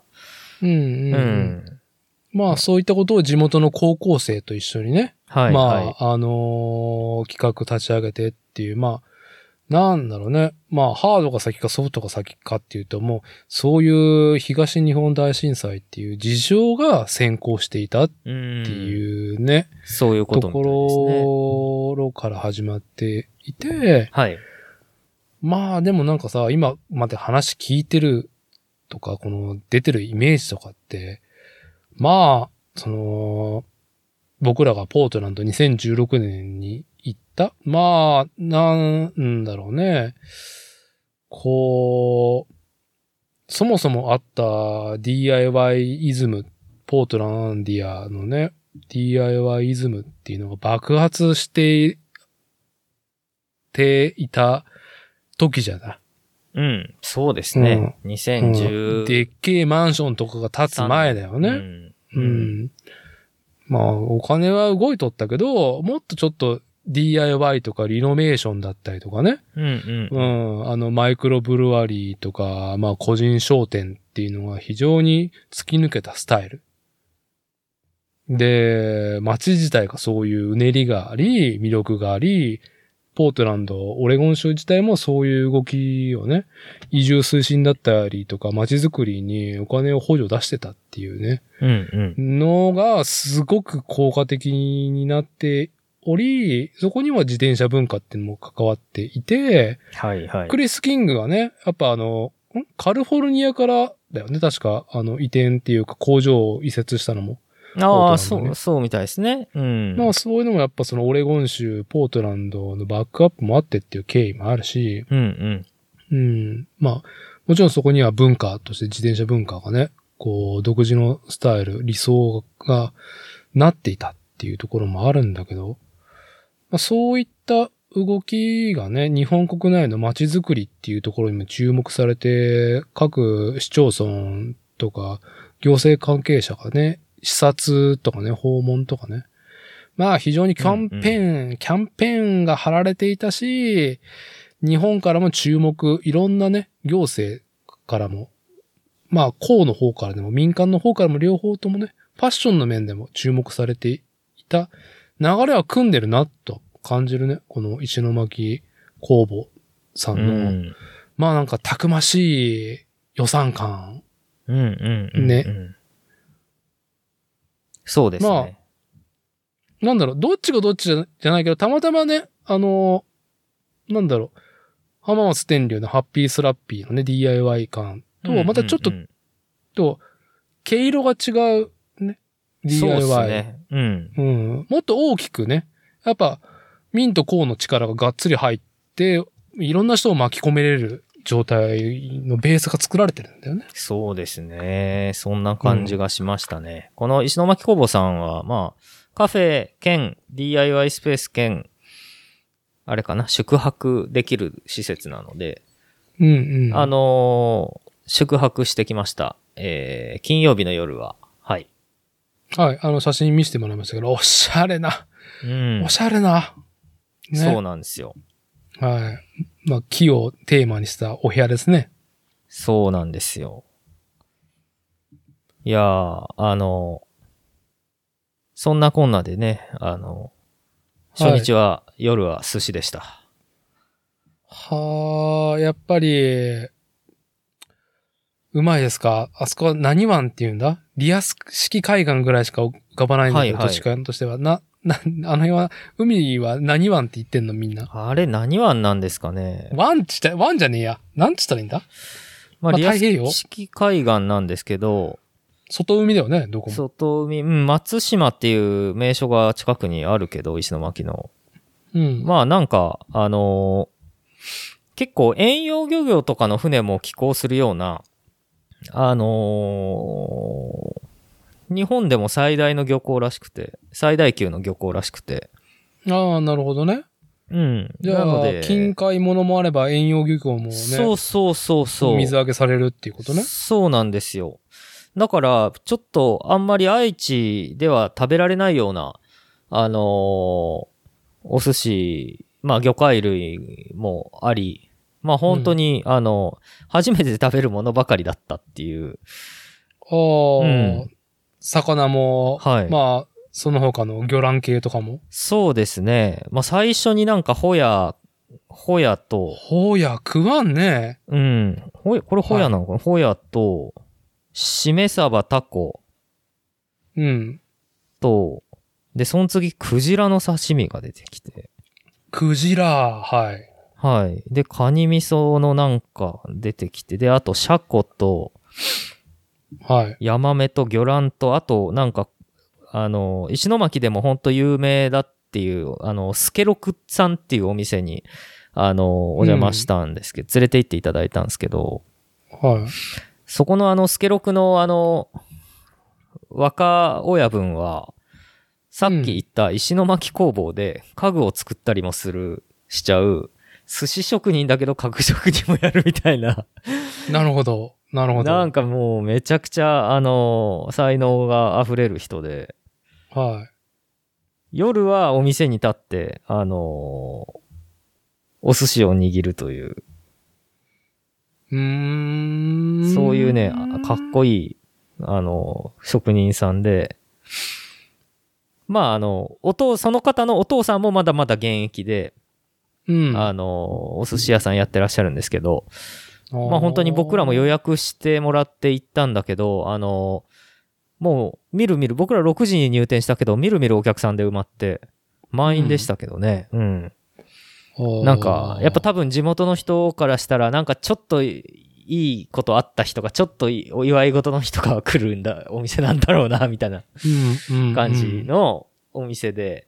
いや、でももうこんな、あんなお寿司食べたら多分、あの、本当それこそ東京都内だったら、あの、一人2万とか3万とか行くんじゃねえかみたいなレベルのお寿司だと思うんですけど、まあそんな2万3万の東京のお寿司を食べたことがないんで、比較のしようがないですが、あの、はいまあそれとはちょっと比べる、あの、あれもないぐらいのリーズナブルさで、あの、お酒までね、がっつり飲んで、はあの、いね、あの、しこたま楽しんだという、すもう、石もうこの時点で、すあのごいですね。は石い。巻のポテンシャルにもうビビったっていう。なんかもう、あれだね。こう、僕が行ったね、天竜二股ハッピースラッピーの話うん。とのコントラストがすげえね。すごいっすかね。うん、ねえ、あのー餃子とさ、はい黒ラベルの瓶ビールでな、キャッキャッキャッキャ言ってたっていそうれね。もいいですけどね 。いや、もちろんいい、いんだけど、どっちかって話だけど、ただただ、コントラストがすげえなっていう風にね。ああ、はいはいはいはい。いやー、僕もね、あの、そんなにね、そんなグルメな人間じゃないんですけど、はいやー、い。まあまあ、何でも美味しいって言っちゃうタイプだからね、我々は。まあ、どっちか言うとね。うん。いやー、はいでも本当一回本当ね、行ってみたかったんですよ。そういう、あの、魚介類の本場に。もうね。あなのるほど。回らないところいにく。らの、 そうそう、回らないノットスピン寿司にね、行きたかった。はい。おー、寿司が止まって見えるぞっていうところにね。そうそうそうそう。い、やー、なんかね、あれですよ。あの、海苔がうまいもんだって。それ、海苔もシャリもなんか次元が違えものが出てきてるのね。次元が違ち、違うなと思って。いいやー、また行きたたい。あのためにお金を稼ごうと思えるね。。ははーよかったっす、よかったっす、本当に。うん。セントレア中部国際空港から行ったんだよね。そう、中部国際空港から仙台空港まで1時間。で、仙台空港から車でだいたい30分ぐらいで石巻。まあ、レンタカーなければ、まあ、まあでもね、多分パックであるんだろうな。レンタカーパックもあるだろうし。ああ、まあ、あるでしょうね。うん。で、ちなみにですね、あの、はい石巻氏は、あの、漫画家の、えっ、と、石ノ森章太郎さんのふるさとでして、はい。あの、まあ、町の中を北上川が流れてて、うん。北上川の河口付近の町が、まあ、港になってて石巻なんですけど、うん。河口付近にね、あの、石巻、石巻じゃない、石ノ森章太郎さんの漫画記念館があります。なるほど。で、あと、ありますね。街の商店街の通りに、あの、サイボーグ009とか、あとうん仮面ライダーとかかな、はい。の、あの、等身大オブジェが街の辻々に立ってるっていう、うーん。そんな感じのお店、あ。の、街でしたね。また、また、なんか、規模感が、すごい、なんだろう、美術館ではないけど、なん、なんだこれ。石の森漫画館。はい。うんうん。まあ、漫画的なね、漫画的な、なんだろう、建物。まあ、コミカルというか、だよね SF 感があるそううん写真だとなんかめちゃでかく見えるけど、実物はそんなむっちゃくちゃでかくはなかったんですよ。まあちょっと可愛い感じで。あーまあそれはそれでいなるほどねい、いい感じなんですけど、なんかあれじゃないかな、漫画よ読み放題みたいな、ずっといていいみたいなコーナーがあるんですよね、確かなんか話聞いたら。おー、ただね、今回はちょっとスケジュールの都合で行けなかったんですよね。なるほど。うん。そうなんですよ。まあそんな風で寿司屋さんでぶち上がって一日が終わり、うん。で、次の日の土曜日は、その、自転車を使ったイベントで、はい。あのー石巻からちょっとこう、小鹿半島の方に向かうぐらいのところに、漁村がこう点々とある集落が、リアス式海岸の、あの、海岸沿いの地域に、あのーまあ、サイクリングで行って、で、あのーレンタルでロッジみたいなところ借りて、自分らで料理して、あのー遊べる、泊まれるみたいなところがあったんで、あはいあって、で、そこをゴールにして、サイクリングイベントをやる予定だったんですけど、うん。当はい日結構雨が降っちゃって、で、その、しかも、うんリアス式海岸の海沿いを自転車で走ると、何が大変って、全部登ってるか全部下ってるかしかないっていう、あの、なるほど。そう、海海沿いを。を、はい。海沿いをちんたら走れないと。そうそうそうそう。で、コースもハードな上に、まあ、結構、下り坂もスピード出て危ないっていうので、あの、自転車のライドは中止になっちゃったんですよね。うん。うん。だけど、じゃあまあみんな、参加者も含めて車でみんな行こうよっていうんで、うん。あのーだけどまあ、せっかくだから自転車で走る予定だった場所を車で走ってみんなでコース見ながら行こうねみたいなうん。感じで、あの、リアス式海岸、ほね、あの、東北のリアス式海岸を初めて、あの、体感したんだけど、 はい。めちゃくちゃ傾斜がつ、 あの、きつくて、はい。はい。めちゃくちゃ傾斜がきつい上りと、めちゃくちゃ傾斜がきつい下りをずっと繰り返すっていう謎コースで、あ、これなるほど雨なんかちょっと、あの、初心者の人とか危ないよね、みたいな。うんうんまあ、そんな感じだったから、まあ、これ、あの、帰って中止でよ、よかったかも、みたいな、あの、うん。感まじただったですよね。、またハードなコースを、あれだね、ルート引いたわけだね。まあ、距離自体は20キロぐらいのもんなんですけど、まあ、なんか、タイムテーブル的にも、その自転車参加の人と、あの、バーベキュー参加の人と分かれたんですけど、うん。あの、その他もろもろ他にもいろいろややることが、アクティビティがあって、そのアクティビティのことを計算に入れると、多分自転車組はアクティビティが始まる時間までにたどり着けなかったよねっていう、あのなるほどコース、コースでしたね。はい。ごいよな。Google マップで、ね、眺めてるだけでも、この、ここの北から、あれだよね、石巻の北からリアス式海岸がぐっと始まるんだけど、はいはい。この半島だけが、半島のリアスがひでえなっていうう、ん、ひどいっす、ね。どんだどどんだけリアスしてるんですかっていうぐらい。ええなんか20%の坂が現れたと思って、うげーって言って登ったら、また15%の感じで下らされ、で、また20%ぐらいの坂が来るみたいな謎の坂でしたね。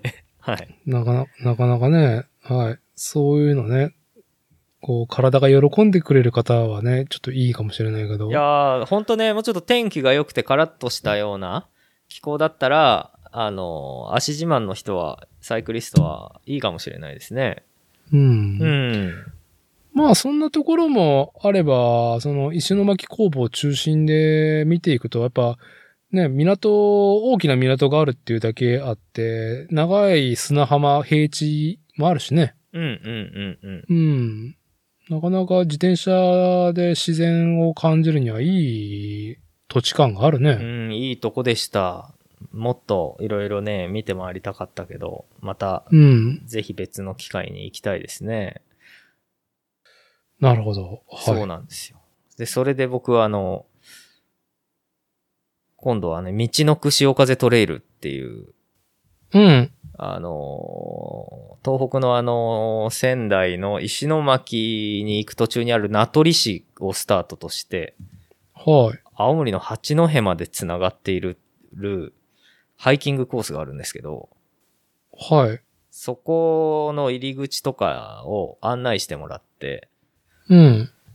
で、あのーまあ、沢なんですよね。川が流れて。ちっちゃい沢ですね。川ではなくて沢が海に注いでるんですけど、うん。まあ、その沢沿いに、あのーオフロードのトレイルが、ずーっとこう北の方まで、えー走っているっていうので、まあ、その沢を流れる水が、あのー海を潤して、まあ、さっき言ったリアス式海岸の、あのー湾の中で、あのーカキ、カキの養殖の漁漁師さんたちがカキを養殖してるという。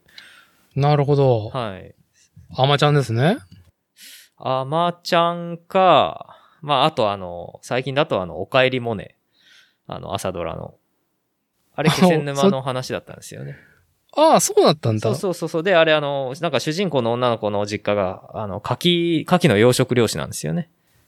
なるほど。そうあそう。で、なんかやっぱり山の養分がね、大事だっていうんで、あの、山から、こう、通ってうんうるん沢が、あの、植物性プランクトンを湾の中に、あの、たくさん出してるんで、それで、やっぱり、あのーまあ、牡蠣がよく取れる漁場にな、なるっていうことで。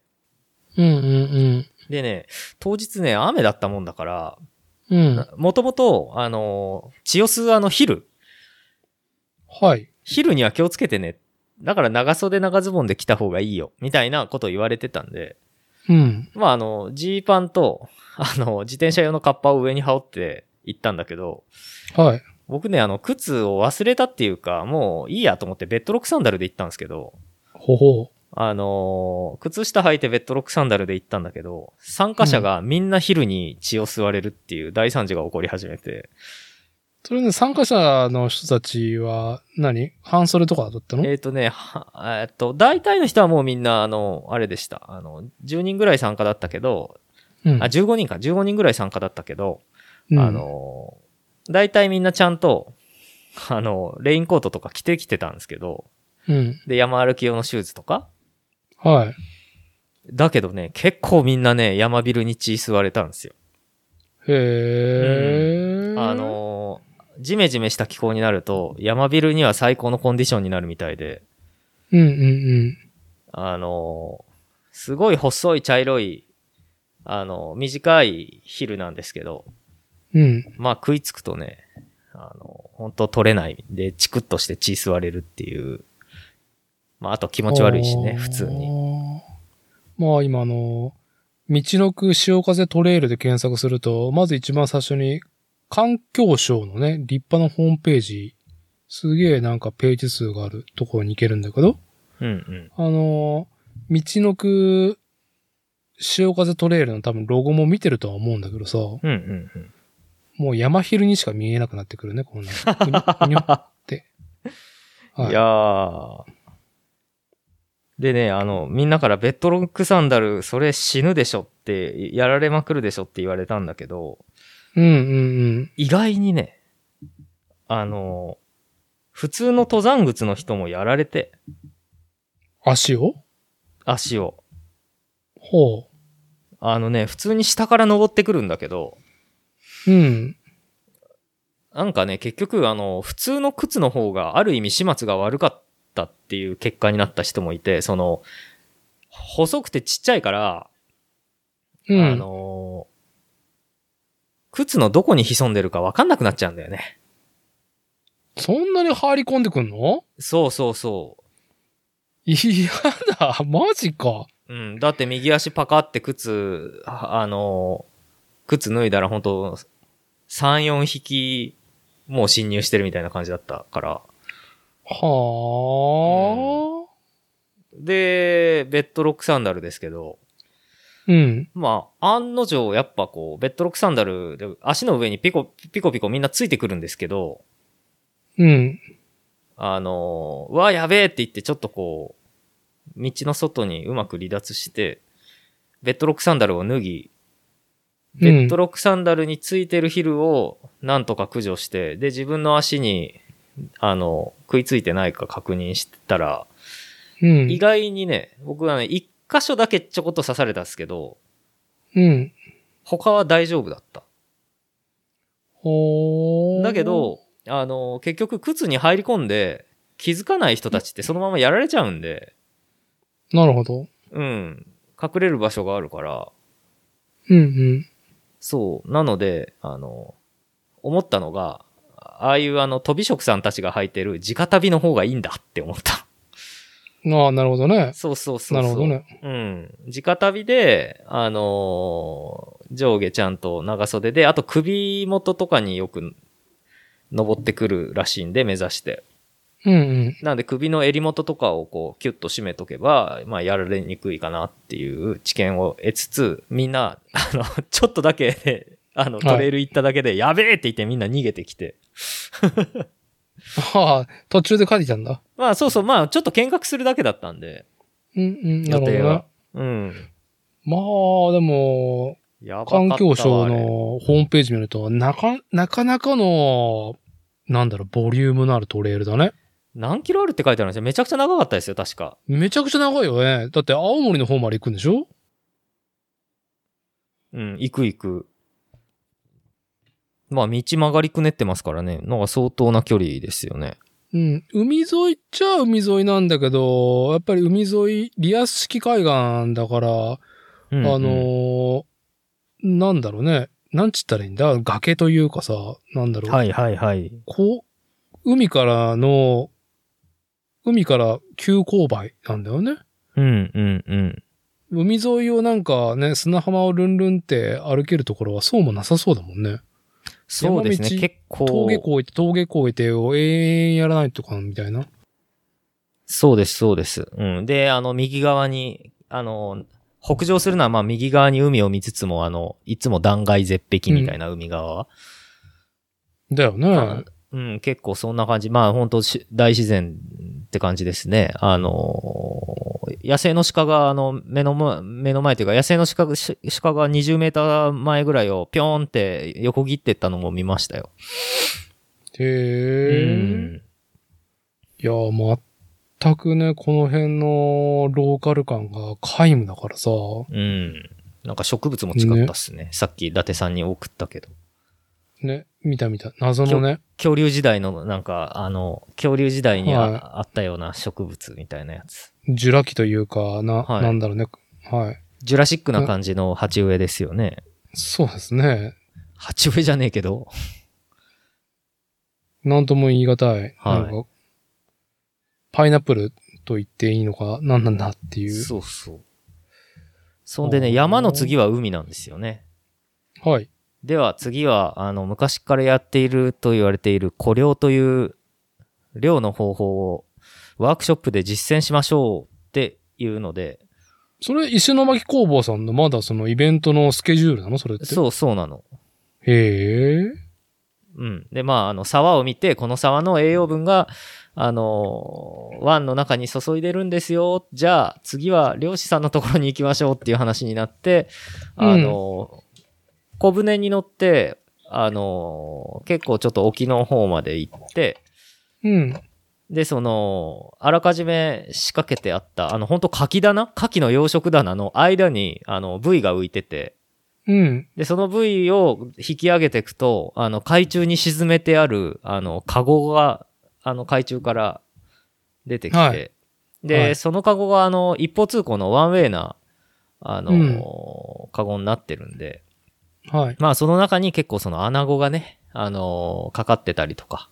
ね。穴子なんだ、みたいなね。そうそうのそこう、やっぱ川からの、ね、こう水が大量に流れ込んで、流、海に流れ込んでるから、穴子がいっぱい取れるんだよね、うんうきっんと。あーう。そうでしょう。ね。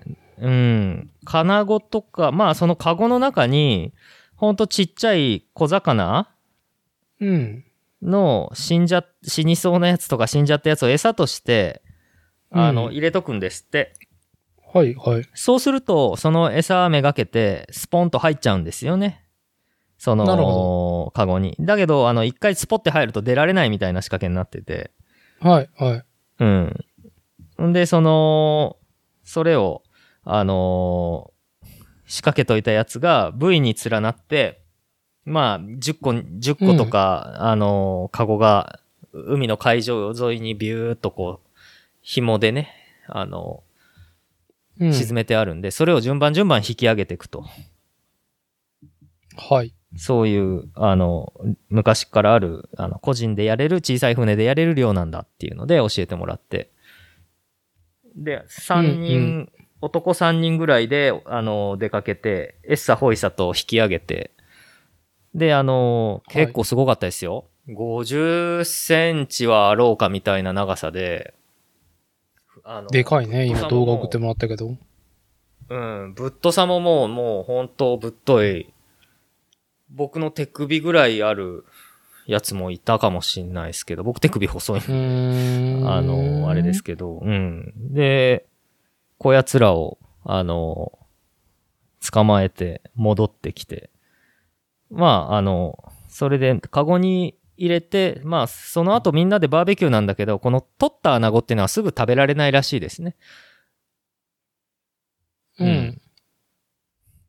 まあなんか臭みを抜くために、あの、海し、海中にこう沈めておけるカゴみたいなやつに閉じ込めておいて、一日放置すると、あの、食べた魚とか胃の内容物を吐き出し始めるらしくて、で、臭みが抜けるから、そっからなら出荷できるっていう風らしくて、はい。あのーそれで、まあ、あの大量だったので、まあ、よかったねって言って、漁師さんが別で用意してくれた穴子を、あのーそれこそ、あの、さっき、あのー紹介した寿司屋さんの、あの、若旦那が参加者として来てくれてて、次の日に。ほー。うん。で、多分、あの、穴子をさばいてくれてたっていうので、なるほど。はい。その後、こう、ロッジで、今、伊達さんに送ったあの、穴子の白焼きを炭で焼いてみんなで食べるっていう。あー。なんか、ふかふかしてそうだなみたいな。いやっていうー、ね美味しかった。やばかった。うまかった。やばかったです。美味しかったです。最高でした。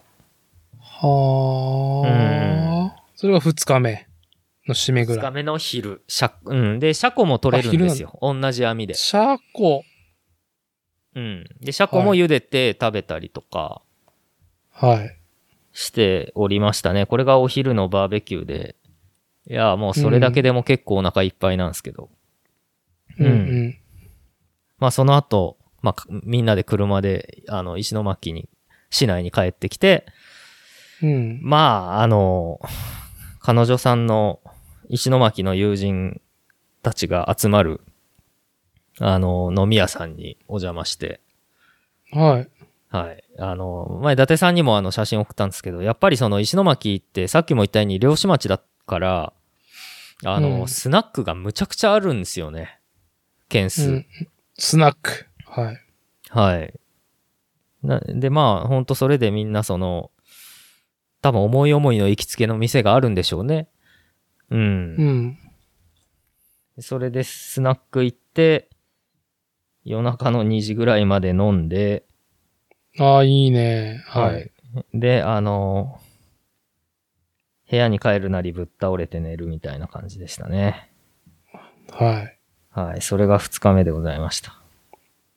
これ3日目あるんですか3日目はね、う3ん。日目はね、3日目は、まあ2人とも若干二日酔い気味で起き、はい。あの石巻市内をちょろっと散策して、うん。あのー東北の震災のね、あのー移行に、石巻市の、あのー震災以降、門の脇小学校に行ってきて、はい。いや、まあ、すごい状態でね、あのーあんまりちょっと写真も撮れなかったうんうん。感じでしたけど、あのーまあ、門の脇小学校は結構その、ち頑張って、チームワークで本当にあの、裏山にうまく逃げて、結構、小学校うんの子供たちとか先生とかは、まあ、に、あのー生き残ることができたっていう学校みたいなんですけど、うんまあ今はほん本当はいにその、まあ震災の、あのーこう、ね、あのーひどさを、こう、まあ、語り継ぐようにうん。なっているような、そういう、あのー施設に今はなってて。うんまあ、モニュメント的にね。そこそうです。ね。はい。そこを見てきて。まあ、で再三僕らうんがテレビで見ていたやつだよね。はい、はい。うん。いや、まあ、本当にね、もう戦争で爆撃されたかみたいな感じでしたね。うんうん。うん、ひどかったですよね。まあ、本当にこんなことがね、あったんだなっていうのが、あのー実物を見てね、もっと、こう、あのーなおさら、まあ、実感したというかね、はい。まあ、ここまでマジで波来たのっていう高さなのね。そうなんですよ。うん、本当そうなんですよね。うん。なるほど。はい。まあ、それでこうやってるともうお昼になって、あの、うん石巻にあるあのスポーツ自転車屋さんも仲がいいらしく、彼女と。で、その、はいあの、自転車屋さんにも寄って、で、うんちょっと話してたら、おお、やべえ、そろそろ帰りの飛行機の時間が、やべえぞってなって、うん。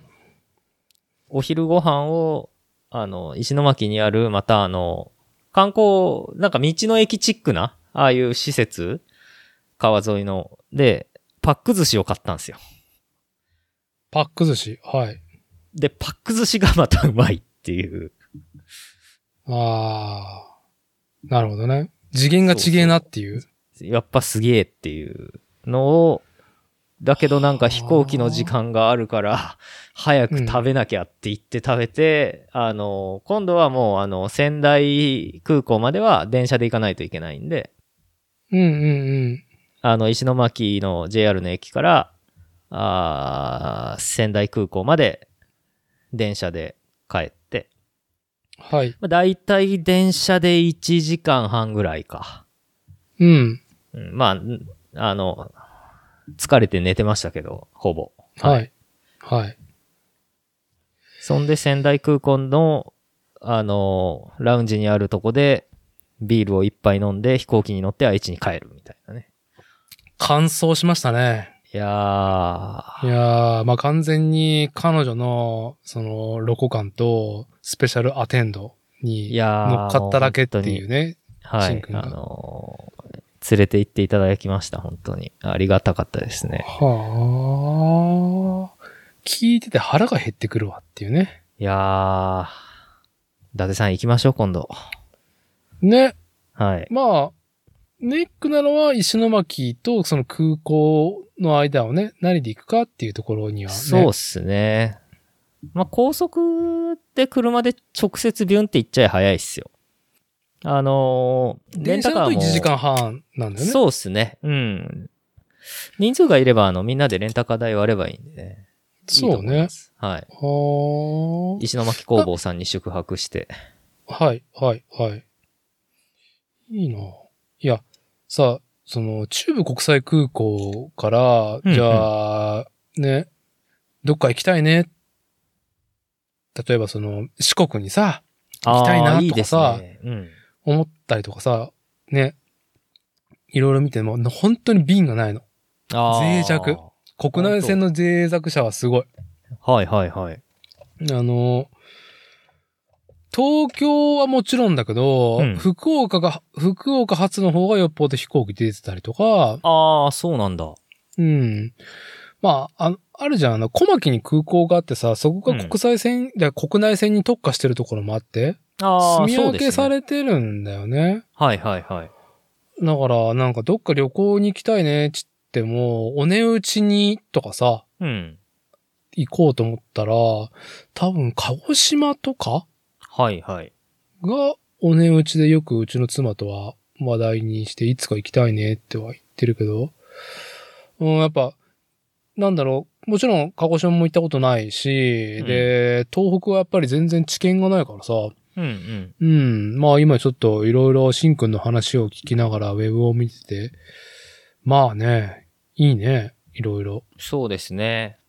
なんかえ、あうんはいぶあの、さっき言ってたブルワリーも、工場が起動し始めて、一番最初に仕込んだビールが、ファーストバッチができるのが今月、まだ今月中なんです。うんうんううん。ん。なんで僕らまだ醸造途中のちょろっともらったんですけど、あのーね、これからい石巻行く人たちは、もうもちろんそこも、石巻ホップワークスもオープンしてるでしょうし、だからこの石巻工房があるところとかが中心になんかその、まあ新たに、うん。こう、街で、えー、面白い動きっていうのがいろいろ点在していくって感じなのかなそのブルワリーも含めて。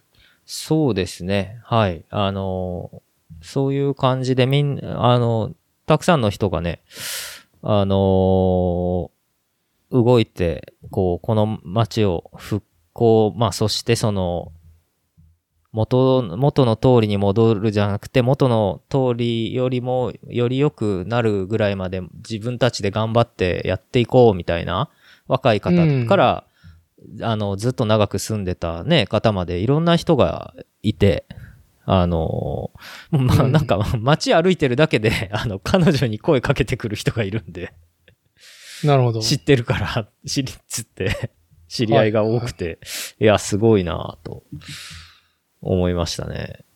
うん面面白かったですよ。なんか、短、短、短歌を読む歌人の方と、画家のご夫婦の人とか、一緒に飲んだ人とかでも、ああ、そのスナックそうそう、スナックとかでね、うん行った時にね。。はいい、面白かったですね。はあ。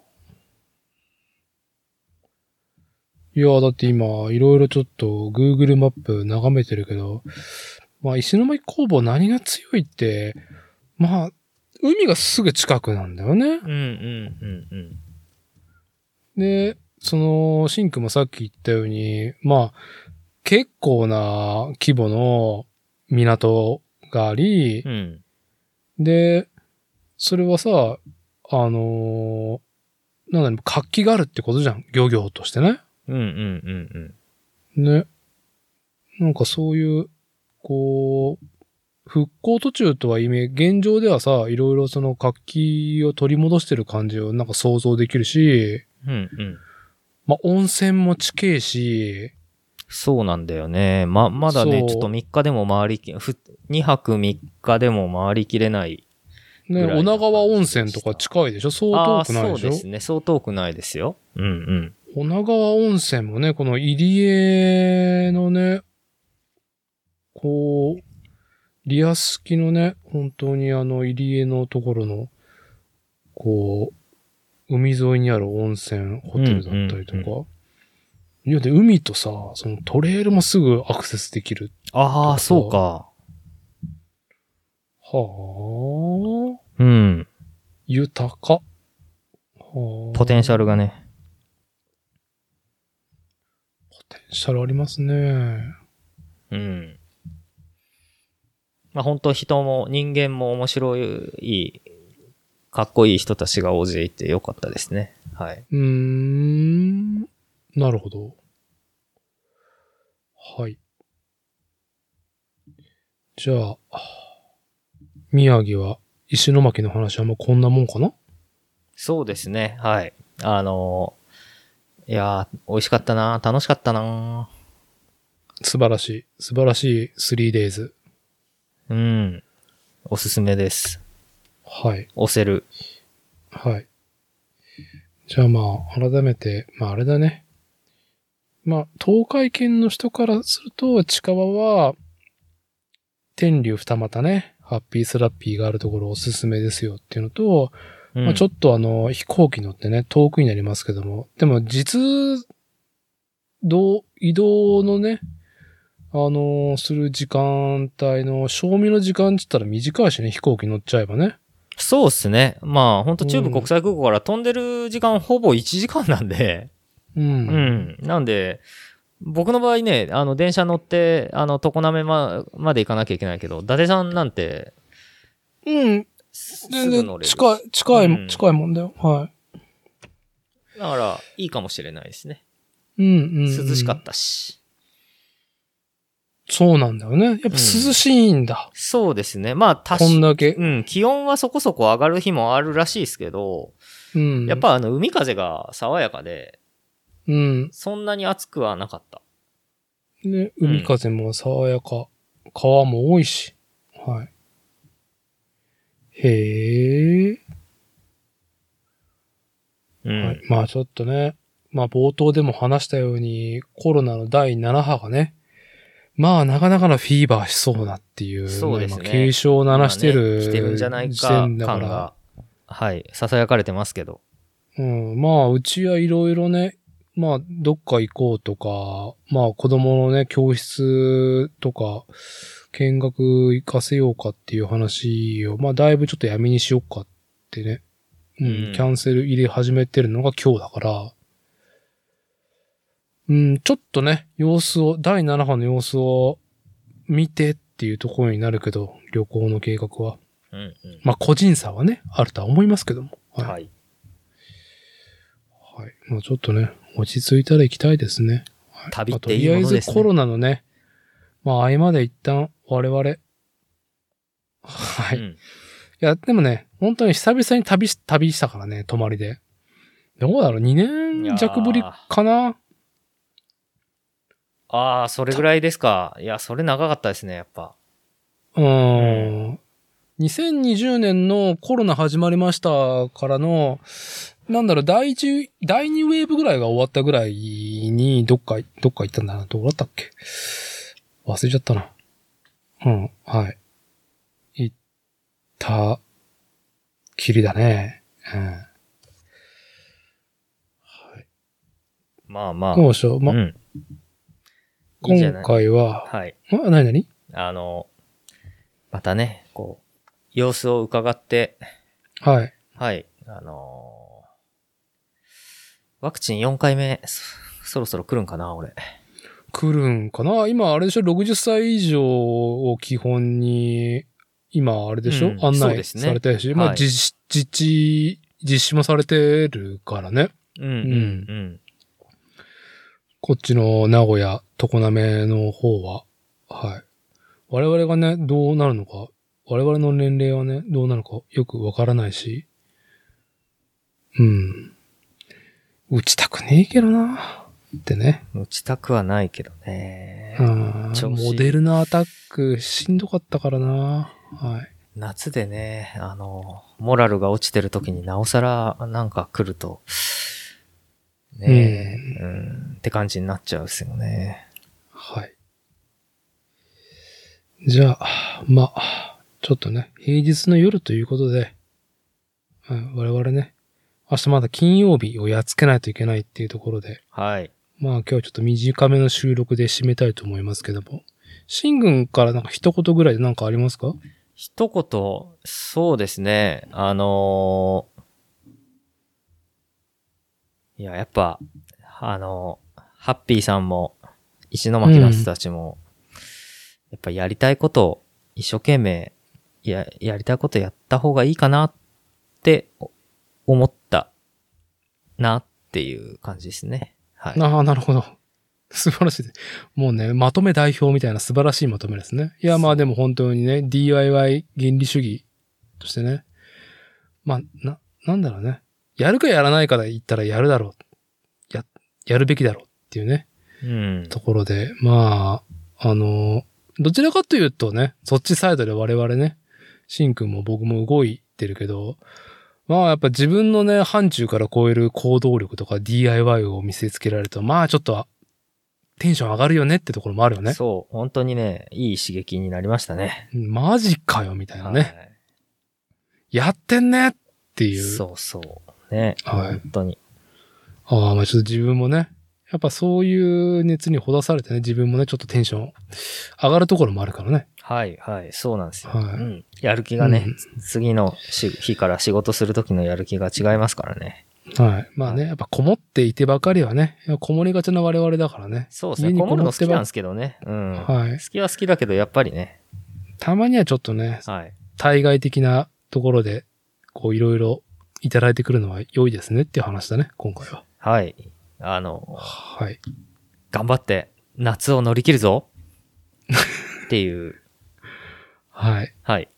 なんですね。あのーじゃあ、僕からは、まあ、改めてですけども、作例、憂いと自画自賛、えー投稿フォームよりですね、えーリスナーの皆さんのね、憂い、もしくは自画自賛を募集しております。待ってるあのよ。本当に。はい。あのー山梨、落ちなしで全然結構です。本当に、あの、こぼしてください。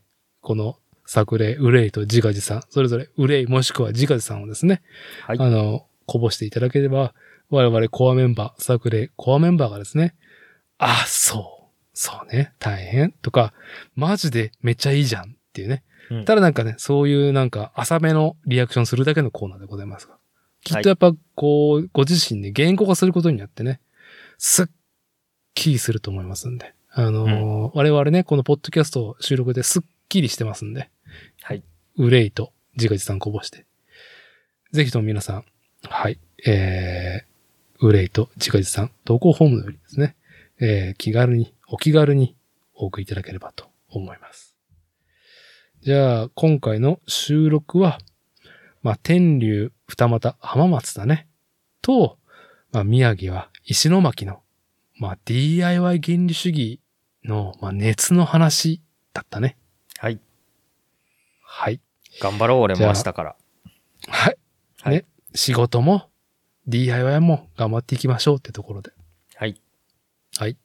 それでは今回は以上となります。ありがとうございました。ありがとうございました。